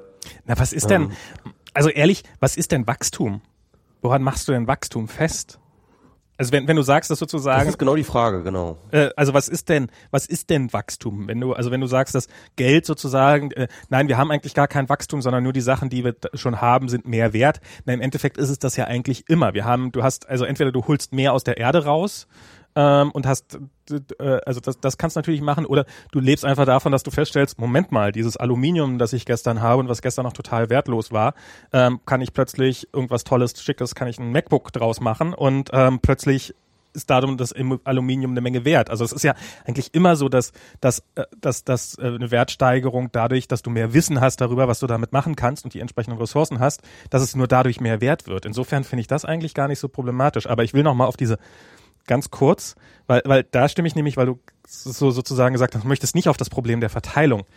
Geld ist Verteilung. Das ist, Geld funktioniert nur darum, wenn ein Mensch auf dieser Welt alles Geld hätte, wäre es auf den Schlag nichts mehr wert, weil, weil die Leute müssten sich was anderes suchen, um, um, um Geld auszugeben. Geld kriegt nur dadurch, dass es in Bewegung bleibt. Das ist, äh, ich habe jetzt so kurz für mich im Kopf hier das Bild einer Zelle. Es gibt ja so diese Zelle, dass sie immer um den Ausgleich bemüht sind, sozusagen. Also und ähm, äh, Geld hat halt dieses Geld funktioniert in, bei einem gewissen Verteilungsgrad relativ gut, aber wenn halt ähm, Geld falsch verteilt ist, dann dann dann äh, zirkuliert es nicht mehr und dann ist, ist die Wirtschaft tot. Und ich mein Eindruck ist nach wie vor, dass dass sich all diese, also all diese Probleme, die wir haben, dass auf der einen Seite eben Leute meckern, dass sie nichts zu investieren haben und auf der anderen Seite aber, ich meine, guck dir das in Detroit da an mit, äh, war das Detroit jetzt mit diesen, mit diesen verbleiten Wasserrohren, die sich die, die, die totale Scheiße gebaut haben, weil sie sich kein Wasser mehr leisten konnten, weil sie sich das Wasser für die Stadt nicht mehr leisten könnten und dadurch jetzt die, äh, die halbe Stadt vergiftet haben und jetzt nicht das, die, die anderthalb Milliarden oder was es sind, haben, um die entsprechenden verbleiten Wasserrohre auszutauschen. Also auf der einen Seite hast du Investoren, die sagen, hm, wir wissen gar nicht, wohin mit unserem Geld. Auf der anderen Seite hast du Leute, die vergiftet werden, weil irgendwo mal eine Milliarde fehlt. Und, ähm, und, ursprünglich ging es halt um 20 Millionen oder sowas, der, der ursprüngliche eingeplante Betrag. Und das ist einfach, ich glaube, das zeigt, also das ist, wir haben mit der Globalisierung, ähm, die, die wir vorangetrieben haben, haben wir aber trotzdem das Geld weiterhin stärker konzentriert. Und ähm, ich weiß nicht, wie das, wie das irgendwo anders hinführen soll, als gegen die Wand zu fahren. Aber ja. Nee, also ich, ich will das überhaupt nicht bestreiten, dass diese Okay. Verteilungsfrage ganz, ganz wichtig ist. Also ich glaube auch, dass man, äh, äh, ähm, dass da unglaublich viel falsch läuft und dass man, glaube ich, äh, äh, und dass da absurd viel falsch läuft und dass man da auf jeden Fall äh, sehr viel mehr machen kann. Ich, ich, ich glaube darüber hinaus, dass man es einfach nicht Punkt getrennt sehen kann. Aber, nee, mein, mein, mein Punkt ist nur, dass ich eigentlich darauf hinaus will, dass das ganze System an sich geflawt ist. Also selbst wenn wir es hinbekommen, ähm, äh, beispielsweise äh, äh, die, die Umverteilung besser zu organisieren, Ja. glaube ich, dass der Kapitalismus äh, im Arsch ist. Also Mhm. ich glaube, selbst dann ist der noch im Arsch ähm, auf lange Frist. Ich glaube Weil, erst, erst ähm, dann im Arsch, wenn wir eine Alternative dazu haben. Ich, ich glaube, ich glaube sogar, Max, ich glaube sogar, dass die Leute ähm, Volkswirtschaften gar nicht umhin kommen, ähm, ähm, äh, sozusagen umzuverteilen in einem Sinne. Ähm, und äh, dass wir da auf jeden Fall auch hinkommen werden. Und ich glaube, dass es aber auch nur eine Rettungsaktion sein wird, die ähm, für eine begrenzte Zeit das System aufrechterhält. Aber, aber was, was die- wird dann, also was, was glaubst du denn, was sozusagen, wenn du sagst, der Kapitalismus im Arsch, das heißt ja, dass er, dass er irgendwann kaputt ist und ab, abgeschaltet wird sozusagen. Was wird denn stattdessen kommen? Also, Ähm, hast du, also da, da, da muss so weit bin ich in dem Buch noch nicht. Okay, weil weil das ist ja weil das ist ja sowas, was ich sagen würde, was was ähm, ähm, der Kapitalismus ist ja kein Auto, das irgendwann mal einfach so, wo man dann irgendwann sagt, okay, dieses wo, wobei auch ähm, selbst wenn ein Auto irgendwann Schrott ist, äh, solange man sich kein neues Auto, solange es einfach keine Möglichkeit gibt, sich ein neues Auto zu kaufen, ähm, ist es immer erstaunlich, wie lange man ein Auto noch am Laufen erhält. Und dann kann man natürlich sagen, eigentlich ist dieses Auto schon kaputt, aber es hält noch mal zehn Jahre. Und ähm, da, wenn wir jetzt ein, ein shiny new car hätten, was da irgendwie rumsteht, ähm, und und den Kapitalismus ab, ablösen können, dann dann würde ich würde ich ja sagen, ja, das ist wäre eine Alternative zum Kapitalismus, aber im Augenblick sehe ich nicht im Ansatz, dass es irgendeine nennenswerte Alternative zum Kapitalismus gibt. Genau so habe ich auch sehr, sehr lange ge, äh, äh, gedacht. Okay. Ja, ich habe auch irgendwie vor ein paar Jahren mal einen Artikel geschrieben, warum ich kein Antikapitalist bin. Ne? Also auch wenn ich kein Freund des Kapitalismus bin, ähm, ähm, ist nun mal der Kapitalismus das System, in dem ich lebe, von, von dem ich lebe und das irgendwie alles äh, bestimmt, was ich bin und was ich sein kann. Und solange ich halt keine so habe, mich dagegen stellen, weil ähm, ähm, also äh, weil es halt äh, zwar nicht geil ist, aber es ist halt das so, es ist alles ermöglicht, was ich bin. Und wenn, ähm, wenn, wenn der Kapitalismus dir ermöglichen würde, meine Internetverbindung, die nicht ständig abbricht, zu kaufen, das wäre so geil. Ja, das, äh, das ist schwierig mit dem Kapitalismus. ähm, aber ähm, was ich sagen, aber was ich sagen will, ist, äh, ich glaube mittlerweile schon, dass es Alternativen gibt. Ähm, bin schon wieder schlecht drauf, ja? Ja. Naja, ich, ich versuche Ich glaube, du brauchst es nicht zu versuchen. Im Augenblick, im Augenblick verstehe ich nicht mal mehr die Hälfte. von- Willst du, willst du mich nochmal anrufen? Wir können einfach nochmal auflegen und wieder anrufen. Genau. Ähm, aber so ewig. Äh, vielleicht, vielleicht können wir das ja, können wir die Diskussion mal aufs nächste. Hä? Ah, hat er schon aufgelegt gehabt. Ähm, so, mal gucken. Hallo, Ja. ist es jetzt besser? Erstmal ist es besser, aber ich würde trotzdem gerne vorschlagen, diese Diskussion vielleicht aufs nächste Mal zu verschieben, weil ich heute leider nicht nach hinten hin nicht so irre viel Zeit habe. Und Aber ich, ich will nochmal diesen Punkt, diesen Okay. Punkt will ich nochmal. Achso, okay. Also du glaubst, es gibt Alternativen? Ja, dann sag das doch. Genau, also ich, ich, ich, ich habe jetzt keine konkrete Alternative, aber wenn man jetzt überlegt, was ist Kapitalismus? Kapitalismus ist erst einmal ähm, die Garantie von Eigentum durch den Staat. Mhm. Das ist die Grundlage für Kapitalismus. Das heißt, wir haben ein System, das eine Zentralgewalt ausübt und die verspricht, dass sie Eigentumsrechte durchsetzt. Ähm, übrigens, äh, schöner Verweis auf die allererste Folge, die wir jemals habe ich äh, den Unterschied zwischen Eigentum und Besitz erklärt.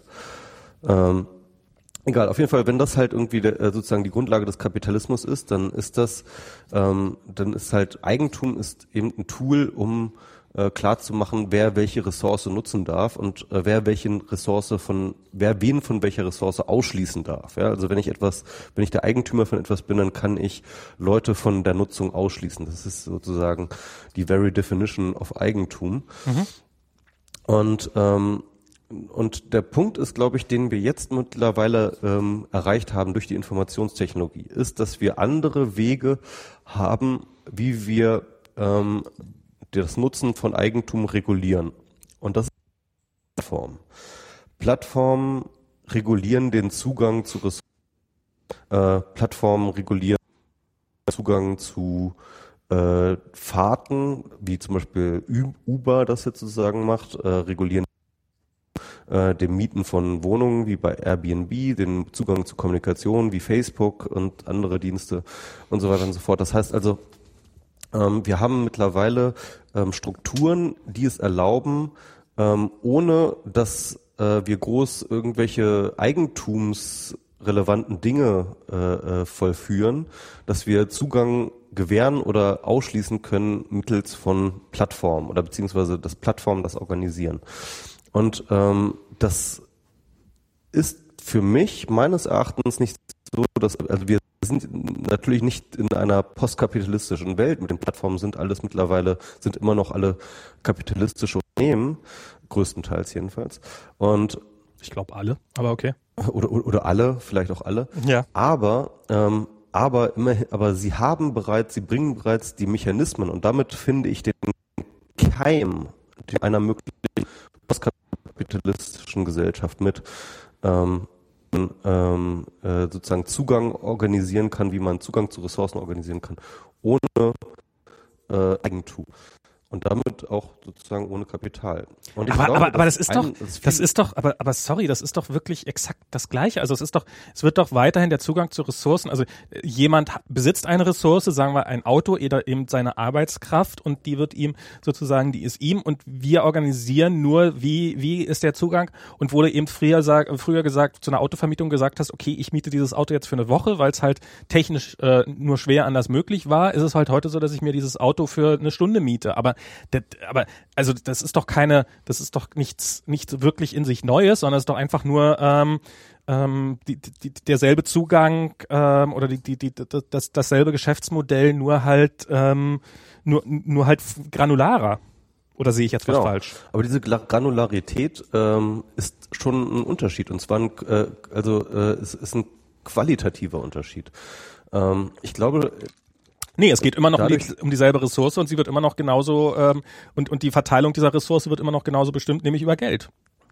Ähm, aber äh, du, du, du kennst schon diese, ähm, diese Phänomene, wo sich eine Quantität plötzlich in eine Qualität umschlägt, ja? Ja. Ähm, aber das sehe ich Und ich nicht. glaube, das ist halt, das ist halt genau das, was, was, was, was, was passiert, wenn du ähm, äh, bestimmte Prozesse automatisieren kannst, äh, wenn du Transaktionskosten minimieren kannst oder oder komplett äh, äh, rausbringen kannst, dann passiert es, dass äh, plötzlich ähm, äh, ein Nutzungsmodell und eine Nutzungsart und Verhalten sich komplett verändert und, und das Verhalten gegenüber bestimmten Dingen. Und ich glaube, das ist das, was wir ähm, im, zumindest im Anbeginn äh, sehen, was mit der Sharing Economy passiert. Ich habe von dort noch nicht den Link, wie wir in eine postkapitalistische Gesellschaft kommen. Ja, ich, da sind noch ein paar Schritte dazwischen. Aber ich sehe da nur den Keim, verstehst du, ich sehe dort den Keim ähm, einer möglichen Regulierung wie, ähm, äh, wie Ressourcennutzung jenseits von Eigentum organisiert werden kann. Und ich sage eben nicht, ne, jetzt schon überwunden ist oder dass jetzt schon äh, ähm, oder dass jetzt schon äh, wir die postkapitalistische Ordnung haben. Das ist nicht das, was ich sage. Ich sage, wir, wir sehen hier ähm, mögliche, äh, wir sehen hier die Möglichkeit von Organisationen von Ressourcen, die anders funktioniert als der Kapitalismus. Ähm, hm. und, und, und das und, und, und das ist, äh, wo ich dann sage, okay, ich eine ja, eine, okay. eine andere Ordnung jenseits Okay, äh, okay, äh, ich, ich stimme, äh, ich, ich sag jetzt einfach mal so unter einer, unter einer Bedingung, unter der ich zustimmen kann und wie ich es jetzt verstanden habe. Du meinst also, man könnte dieses Sharing-Modell was existiert mit diesen, mit diesen Unternehmen, könnte man auch auf ein anderes Wirtschaftssystem übertragen, was nicht monetär basiert ist, sondern du könntest sozusagen, du könntest, man könnte die Ressourcen, die wir haben, sozusagen die begrenzten Ressourcen, die wir haben, könnte man nicht nur darüber zur Verfügung stellen, dass sie einer für immer hat, sondern man könnte sie auch ähm, granulell immer gerade nach Bedarf verteilen, könnte dadurch die Ressourcen besser nutzen und ähm, das könnte man auch auf ein anderes Wirtschaftssystem aufpflanzen sozusagen, das gleiche Modell genau. und äh, wäre dadurch okay, okay, das ist das. Äh, genau, also beziehungsweise man könnte man könnte mittels dieser Sachen könnte man ein anderes Wirtschaftssystem bauen. Okay. Ähm, und ähm, also es ist nicht das da das andere Wirtschaftsmodell, aber du siehst sozusagen, dass ähm, ähm, dadurch wird etwas ermöglicht, was ein anderes Wirtschaftssystem potenziell ermöglichen könnte. Genau, genau. Okay. Das ist das, was ich sagen will. Genau. Okay. Also zu weit irgendwie äh, mich aus dem Fenster lehnen, aber ich glaube schon, ähm, dass, äh, äh dass, dass da schon ein Kampf steckt. Und ich glaube auch, dass der Erfolg, der wahnsinnige Erfolg von Plattformen ja, als Organisationsmodell zusammenhängt, ähm, dass Kapitalismus und der Erfolg der Plattformmodelle ähm, ähm, direkt miteinander zusammenhängen. Ja? Mhm. Das ist halt ähm, das ist halt das eine Modell ähm, ähm, sozusagen ähm, auch mitverantwortlich ist für, also der Erfolg des einen Modells mitverantwortlich ist für das, für den Decline des anderen, beziehungsweise andersrum. Ähm, und dass wir, dass, dass dort gerade so eine Umwandlung stattfindet, die noch gar nicht so richtig ähm, verstanden ist, ja, sondern die, die, die irgendwie so ein bisschen ähm, so, so passiert. Wir jetzt äh, wirklich feststellen, das und das jetzt passiert und dass jetzt das und das genau dorthin führen würde, sondern aber wir sehen hier zwei parallele Entwicklungen. Mhm. Ähm, ähm, die, die irgendwie zusammenhängen. So, aber wie gesagt, ich, ich, ich, ich sage ja schon die ganze Zeit, ich bin da noch in so einem Denkprozess drin und okay ähm, lese ganz viel und versuche da zu verstehen, was da passiert. Wir müssen nochmal beim nächsten Mal, wir müssen uns nochmal zusammensetzen zwischen den nächsten beiden Podcasts und die äh, Audiosituation hier verbessern. Die ist nämlich gerade wirklich katastrophal. Ähm, ja, schon wieder, okay. Ja, schade. zwischendurch schon wieder. Ähm, ähm, ich würde jetzt gerne nochmal ähm, weil ich, äh, ein kleines Thema hätte ich noch, äh, was, was mir ein bisschen am Herzen liegt, weil ich es gerade relativ aktuell hatte. Ähm, Mario Sixtus, den wir auch schon mal in der Sendung hatten, hat neulich so ein Video gepostet, ähm, wo es darum geht, so wenn Fleischfresser äh, sich so verhalten würden wie Veganer. Ähm, wo es dann darum ging, dass sozusagen, ja, Veganer sind ja Menschen, die die ganze Zeit nur anderen auf den Sack gehen und äh, eigentlich das alles nur machen, um ihnen die ganze Zeit zu erzählen, wie geil äh, doch es ist, Veganer zu sein und sowas und damit ja total nerven. Und ähm, und das ist sowas, was mich zunehmend aufregt, weil ich sehe dieses Mem, dieses Veganer-Bashing, das sehe ich in letzter Zeit regelmäßig aufpoppen. So, es gibt da auch dieses eine Comic, was so, so wie irgendwie jemand steht auf dem Klo und pisst irgendwo am, am, am ganz äh, linken Pissbecken, jetzt für die äh, für die nicht Männerklo aufsuchenden Hörer unter uns, ähm, ähm, ähm, das, ähm, also Frauen in erster Linie, ähm, ähm, dass ähm, es gibt ein ausgeflügeltes Ritual, wo man sich, an welches Piss Pissoir man sich zu stellen hat, äh, wenn, wenn mehrere Pissoirs zur Verfügung stellen. Die wesentliche Grundregel ist, möglichst weit weg von irgendjemand anders. Man will halt nicht nebeneinander stehen. Und die, die, dieses Comic basiert halt daraus, äh, ein Mann steht, pisst halt, kommt ein Typ dazu, geht einmal quer durch den Raum, stellt sich direkt nebenan, hey, ich bin Veganer. Und sozusagen, guck mal, sogar auf dem Klo wollen mir Veganer unbedingt noch erzählen, dass sie Veganer sind. Das Lustige daran ist, ich habe noch nie in meinem Leben, ist mir tatsächlich sowas passiert, dass irgendjemand mir aufgedrückt hat, dass er ja Veganer sei. Und was ich aber regelmäßig erlebe, dass irgendwelche Fleischfresser mir aufdrücken, dass Veganer ja so und so seien. Und ich fand's halt lustig, da hat sich eine Diskussion drunter, ich habe mich da ziemlich drüber aufgeregt und ich habe auch äh, ziemlich einen losgewatzt da, weil ich irgendwie keinen Grund zur Zurückhaltung gesehen habe in den Kommentaren, weil da nämlich tatsächlich Leute so, naja, vielleicht ist es ja auch nur eine Beschreibung dessen, also da hat sich halt eine Veganerin meinte so, so also ich habe mich noch nie so verhalten. Und dann hat jemand anders so, naja, aber vielleicht ist das ja einfach eine Beobachtung, die viele Fleischfresser anders, äh, die machen über Veganer und also insofern ist ja schon was dran. Ähm, und sie sind ja alle total übergriffig und äh, was war der andere Begriff? Ich weiß es nicht mehr. Wo ich dann so, so wirklich so, sag mal, ist übergriffig?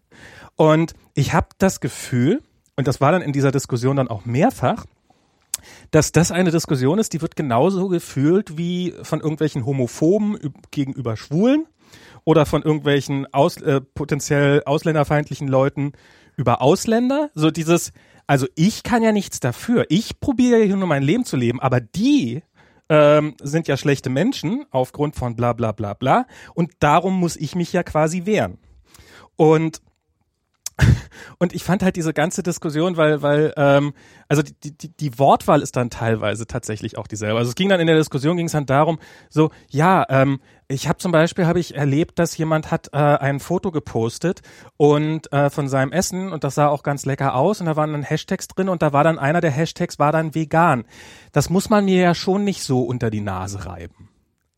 Oh Mann. Wo ich mir dann denke, so, wenn, wenn, wenn jemand anders, mal Sixtus ja, also ich, der hat in der Diskussion, obwohl er hat sich gar nicht so zurückgehalten, aber das hat er nicht gesagt, aber sozusagen, wenn jemand regelmäßig seinen Fischgericht mir in die Timeline spult oder sein Fleischgericht oder das halt hinschreibt, dann ist das nicht unter die Nase reiben, aber wenn jemand reinschreibt, hey, das war übrigens vegan, dann ist es, und und dann fühlt man sich natürlich, wenn man sich durch dieses kleine Wörtchen, durch diesen Hashtag vegan, wenn man sich dadurch schon sozusagen äh, beeindruckt oder be beeinflusst fühlt oder irgendwie zurückgesetzt oder sowas, dann kann ich natürlich auch nachvollziehen, dass man dann plötzlich das Gefühl hat, dass, dass man, dass man total überrannt wird von den Veganern und die einen ja probieren, nur die ganze Zeit äh, irgendwie ähm, das Leben zur Hölle zu machen. Und, ähm, und ich find's halt, ich find's so, ich find's so, ich, ich find diese ganze, es ist genau das Gleiche. Es ist, also, das sind aufgeklärte, schlaue Menschen, die halt sagen würden, nein, wir dürfen nicht homophob sein.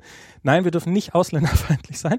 Die dann aber exakt dieselben Mittel gegen Veganer oder Argumente gegen Veganer bringen. Wo ich mir denke, so, ist es jetzt wirklich schon so weit, dass wir als uns für aufgeklärte, zivilisierte, tolerante Menschen halten, aber nicht damit umgehen können, dass andere Leute gerne was anderes essen als wir? Also ich, ja. ähm, ich, ich finde den ähm, Vergleich mit ähm, Homosexualität schwierig.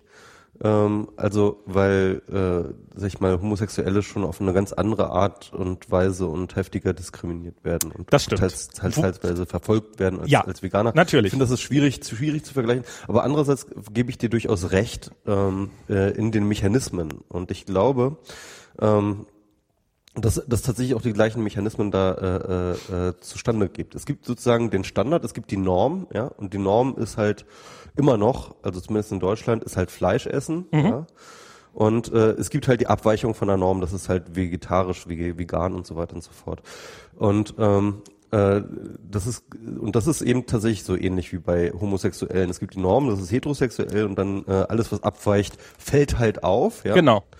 Und das fällt halt auf und nur, nur da ähm, wollte ich diesen Vergleich auch ziehen. Also ich wollte jetzt tatsächlich genau. nicht äh, in, de, in, diesem Hintergrund ja, was. Ja. ja, okay, da hast du absolut ja, ja klar. Recht. Deswegen, deswegen sollte man das vielleicht ja, ja, auf jeden Fall. Gut. Ähm, ähm, äh, und, und das fällt halt auf und deswegen ähm, wird es halt, glaube ich, stärker wahrgenommen. Ne? Also dass halt irgendwie äh, äh, dass diese, diese, diese, diese, diese Beschwerde von vielen Homophoben zu sagen, so, ah, oh, diese Schwulen können ja gerne meinetwegen in ihrem Schlafzimmer machen, was sie wollen, aber ähm, äh, sie müssen das ja nicht irgendwie vor sich hertragen. Genau. Obwohl und vor sich einfach nur ein Hochzeitsfoto gepostet haben. Ja? Und Oder vor sich hertragen heißt einfach nur zu sagen, das ist mein Freund. Und das ist ja schon, genau. das, oder, oder einfach in der Öffentlichkeit knutschen. Oder was weiß ich so, ja. Mhm. Also einfach das, was alle Heterosexuellen immer machen. Genau. Ja? Und das ist, glaube ich, genau das, genau die Mechanismen sind dann irgendwie bei Vegan äh, versus Fleischesser so. Als Fleischesser, äh, ich bin übrigens, das muss ich dazu sagen, auch ein äh, passionierter Fleischesser, das ist, äh, äh, das ist überhaupt nicht der Punkt. Aber ich glaube, als äh, äh, dass du halt dann sozusagen, wenn du dann sozusagen die Abweichung von der Norm halt vorgespielt kriegst, dann denkst du dir so, äh, dann denken sich viele so, oh, müssen die das raushalten, obwohl sie nichts anderes machen, als nur ihr Essen zu posten. Wie das halt einfach jeder Genau. fucking Mensch äh, auf Instagram tut, so, ja. Wofür Instagram gegründet worden ist. Machen wir uns nichts vor. Ja, genau, für Insta Sorry, ist einfach so. Naja. Äh, Die andere Oh, Die- fuck.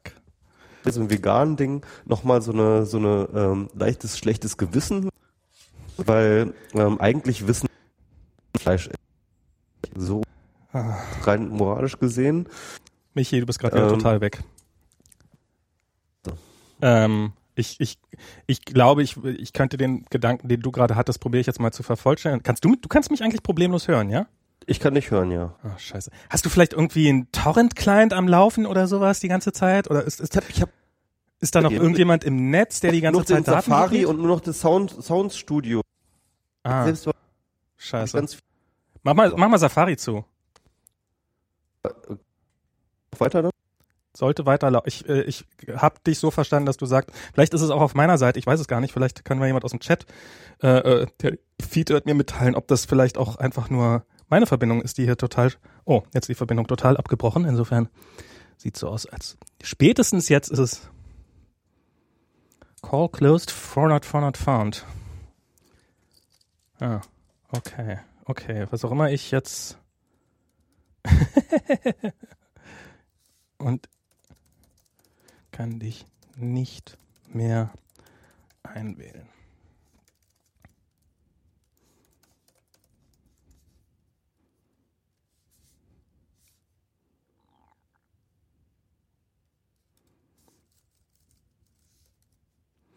Ring, ring. So.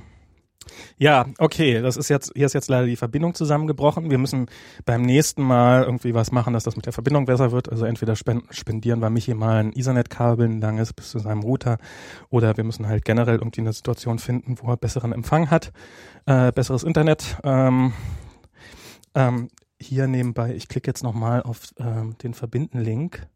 So, er schreibt nochmal, ich klicke hier nochmal drauf. Was ich glaube, was er sagen wollte, ich, also das ist nämlich auch mein Gefühl. Warum, warum sind die Menschen denn so? Ist ja nicht Hallo? so. Ja, hallo. Ja. Ist ja nicht so, dass die Menschen tatsächlich äh, der Meinung wären, dass alle dasselbe essen müssten wie sie, sondern ich glaube auch, dass es gibt halt, äh, wir sind beide Fleischesser, aber wir müssen zugeben, moralisch ist es eigentlich nicht wirklich zu vertreten. Es werden Menschen, äh, Tiere unter schlimmsten Bedingungen gehalten. Es werden Ressourcen, die, äh, also das, das, äh, das Essen, das dieser berühmte, dieser berühmte Fleischessersatz, Veganer essen das Essen meines Essens. Ja, das stimmt. Also dieses, was unsere Kühe wegfressen, das steht anderen Menschen nicht mehr zur Verfügung. Also Menschen müssen hungern, damit wir Fleisch essen können. Tiere müssen leiden, damit wir Fleisch essen können. Ähm, Klimawandel, vergesst den Klimawandel. Klimawandel und es ist für uns auch noch nicht gesund. Also eigentlich ist es für alle Beteiligten scheiße. Ähm, aber wir machen es trotzdem, weil es ziemlich lecker ist. Und, ähm, und das ist, das ist moralisch ein ganz scheiß Satz. Aber wir machen es trotzdem. Zumindest sehr, sehr egoistisch. Zumindest sehr, sehr egoistisch. Und na, wieso ist es ja für uns auch schlecht? Insofern ist es ja für alle, also ist, ja. Und ähm, das ist halt sowas, was ähm, und ich glaube, das ist sowas, was so ein bisschen nagt. Und das ist mir ja auch durchaus bewusst. Also ich probiere ja dann manchmal weniger.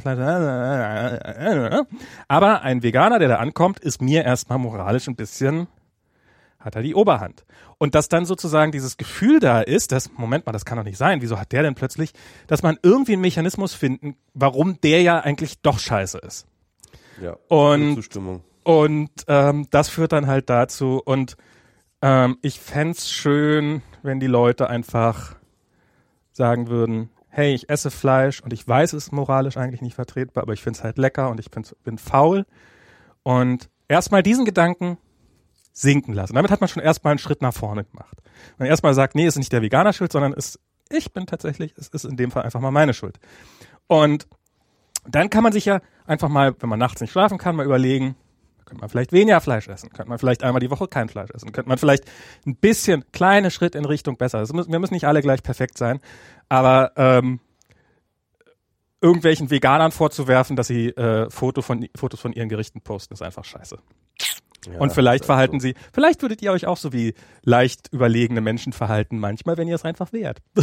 wir werden es, vielleicht werden wir es noch erfahren.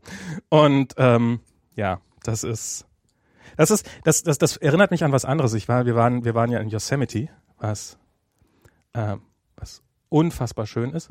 Und ich, ich habe ja auch selber die Angewohnheit, über Auto, Fahrrad von hier diesen großen äh, von diesen großen Trucks äh, mich gerne lustig, beziehungsweise so so eine moralische Empörung, so ähm, Arme in die in die in die Seiten. Oh mein Gott, die verbrauchen so viel Sprit. Und also eine ganz persönliche Geschichte, die mir jetzt passiert ist. Wir, wir, ich war, wir saßen da in Yosemite und stellten plötzlich mit, dass wir keine, fest, dass wir keine Windel hatten mehr. Wir hatten keine mehr. Also bin ich ins nächste Geschäft gegangen. Hey, habt ihr hier Windeln? Nein, wir haben keine Windeln. Das hat ein Mann gehört, der gesagt hat, aber ich habe Windeln. Und der dann mit seinen drei Kindern mich zu seinem äh, über halben Parkplatz, das war eine Viertelstunde Fußweg oder sowas, gelaufen ist mit mir mit, um mir eine Windel zu geben. Und das war so ein Fahrer von so einem, von so einem großen Truck.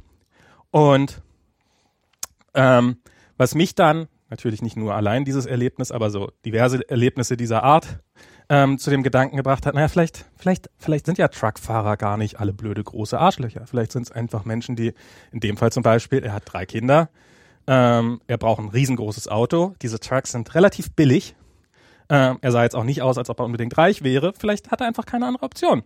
Vielleicht hätte ihn die andere Option seinen Jahresurlaub gekostet, weil er halt da nicht mehr das Geld gehabt hätte, irgendwas anderes zu machen. Und seine Prioritäten sind ein bisschen anders. Es ist immer sehr, sehr leicht, sich äh, auf eine Position zu stellen und nur von seiner eigenen Position zu gucken. Aber das ist schon schwierig, weil die Amerikaner sind einfach alle, alle super nett. Ja? Also das ist, äh, das sagt ja überhaupt nichts aus. ja, aber also sagen wir so, bis, bis ein Tesla-Fahrer mir eine Windel ausgibt, ist es jetzt erstmal. das, das muss, das muss erstmal okay. Das muss das, ich, ich bin letztens, ich habe mir ich, Now äh, Account gemacht übrigens. Äh, was Account? Nur um ein Drive Now. Hm. Drive Now nur um mal ein äh, äh, BMW i3, also i3 ähm, mal auszuleihen, um damit mal zu fahren. Weil ich wollte mal so das ultimative Elektroauto-Erlebnis haben. Okay. Und ähm, das fand ich irgendwie, ich habe jetzt so viel gelesen und gehört über die da dachte ich mir, das will ich jetzt unbedingt auch mal. Ich habe noch nie ein Elektroauto gefahren und ich wollte jetzt unbedingt mal ein Elektroauto, irgendein Elektroauto, sondern ein E3 und dann habe ich mich da Du hast da irgendwas auf Snapchat drüber gepostet oder, oder irgendwo habe ich genau. da irgendwo habe ich ein Video von dir gesehen, wie du wie du immer immer keuchender und immer immer oh mein Gott, das ist schon ziemlich geil und so. genau. Ich habe dann ich habe hab dann ich habe dann Snapchat davon gemacht, das habe ich dann auf Facebook geladen, auf ah. Facebook dann geladen, genau. Und äh, so eine also Snapchat Dokumentation. Ich finde das ja tatsächlich, das funktioniert ganz geil, so viel ja? Dokumentation. Ähm, wenn man halt so eine konkrete so Kleinigkeit, irgendwas irgendwas kleines hat so ähm, dann kann man da halt eine ganz gute Story draus bauen. Einfach indem man halt wirklich sozusagen so kleine Schnipsel, äh, Videoschnipsel macht, indem man kurz redet, irgendwas zeigt und ähm, dann hat man halt innerhalb von kurzer Zeit hat man dann irgendwie so eine ein- bis zweiminütige Dokumentation über irgendeinen Sachverhalt halt drin. Und, und dafür, genau da, wie genau richtig. Ähm, ja, wollte ich, das habe ich da auch gleich mal ausprobiert so ein bisschen. Also, das war geil. Also äh, äh, fand, fand ich äh, interessantes Erlebnis. Hier in San Francisco gibt es jetzt so ein äh, sowas wie Drive Now, bloß mit Elektroscootern, also mit so quasi kleinen Vespas, die alle Elektro-Vespas sind. Und da will ich mich seit Monaten mal anmelden. Ähm, das, das ist bestimmt praktisch. Das Einzige, was daran ein bisschen doof ist, man muss halt irgendwie so eine Schulung machen, in der man das lernt und das dauert irgendwie eine Stunde und dafür muss man sich frei nehmen. Und das ist halt immer schwer. Ansonsten hätte ich das schon lange mal gemacht. Ähm, Schulung?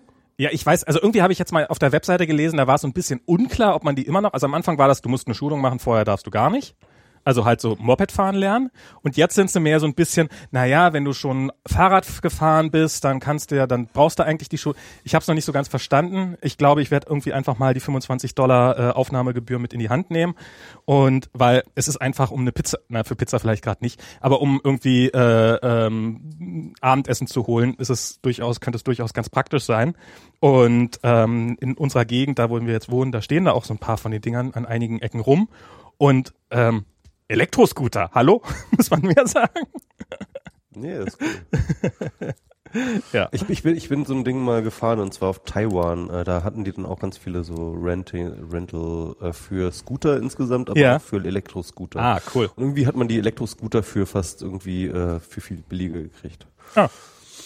Wahrscheinlich, ja. weil man nicht so weit fahren konnte, oder weil? Wahrscheinlich, ich habe keine Ahnung. Weil sie nicht so laut sind. Die, die, die, sind auch nicht so, die sind natürlich auch nicht so leistungs, äh, leistungs die haben nicht so viel Leistung. Ja, ich bin mal gespannt. Wir wohnen ja jetzt auf dem Berg, also da komme ich mit dem Fahrrad komme ich den Berg Also was jetzt auch äh, nicht nur für die Steilheit des Berges, sondern auch gegen meine Kondition spricht. Aber äh, mit dem Fahrrad komme ich diesen Berg nicht so richtig hoch, weil der ist echt schon ziemlich steil. Äh, mal gucken, ob ich das mit dem äh, Michael Brake, der neulich äh, da war, der meinte, dass er äh, dass er die andere Seite, die flachere Seite von dem Berg nur mit Mühe und Not hochgekommen ist und Michael Brake ist schon relativ fit. Insofern mache ich mir jetzt nicht ganz so einen großen Kopf, aber ein bisschen Fitness wäre. FM gehört, ne, übrigens. Äh, äh ich habe euer Nerds FM gehört und ich fand das sehr lustig, als Michael Brake dann plötzlich so als Überraschungsgast da rein, reingestolpert. Und jetzt, ich wurde, glaube ich, auch erwähnt, weil er über Ja. mich kennt. Ähm, aber ähm, musste da sehr lachen. Und ich, ich hätte mir aber gewünscht, dass er noch viel mehr in die Sendung eingebunden würde. Ja, Weil ich das, ich das glaube ich, echt immer spannend fand. Ich habe Michael Brake noch nie in einem Podcast gehört, aber vielleicht können wir ihn ja tatsächlich mal äh, bei uns einladen. ja, so, la- er ist nicht mehr lange da. Vielleicht äh, verabrede ich, also wenn du am Wochenende vielleicht Genau. mal Hau ihn gucken. doch mal an. Ich hau mal Hau ihn an. doch mal an. Und äh, dann das so mal so richtig und dann äh, holen wir ihn als Gut. nächsten Studiogast. Gut. So, von dir aus. Aber ich muss jetzt schon wieder ein MS Pro holen und äh, Ich auch. Das Studio, also äh, der Meetingraum ist, ist muss ich gleich wieder freigeben und äh, wir sind eh am Ende und insofern würde ich sagen, lass uns doch Genau. beim nächsten Mal weitermachen. Alles klar. Okay, und wir müssen an Danke. deiner Internetsituation arbeiten. Okay, ich lege jetzt auf. So, stopp. Tschüss. Sagst du auch noch Tschüss? Ja, tschüss. Tschüss. Ja.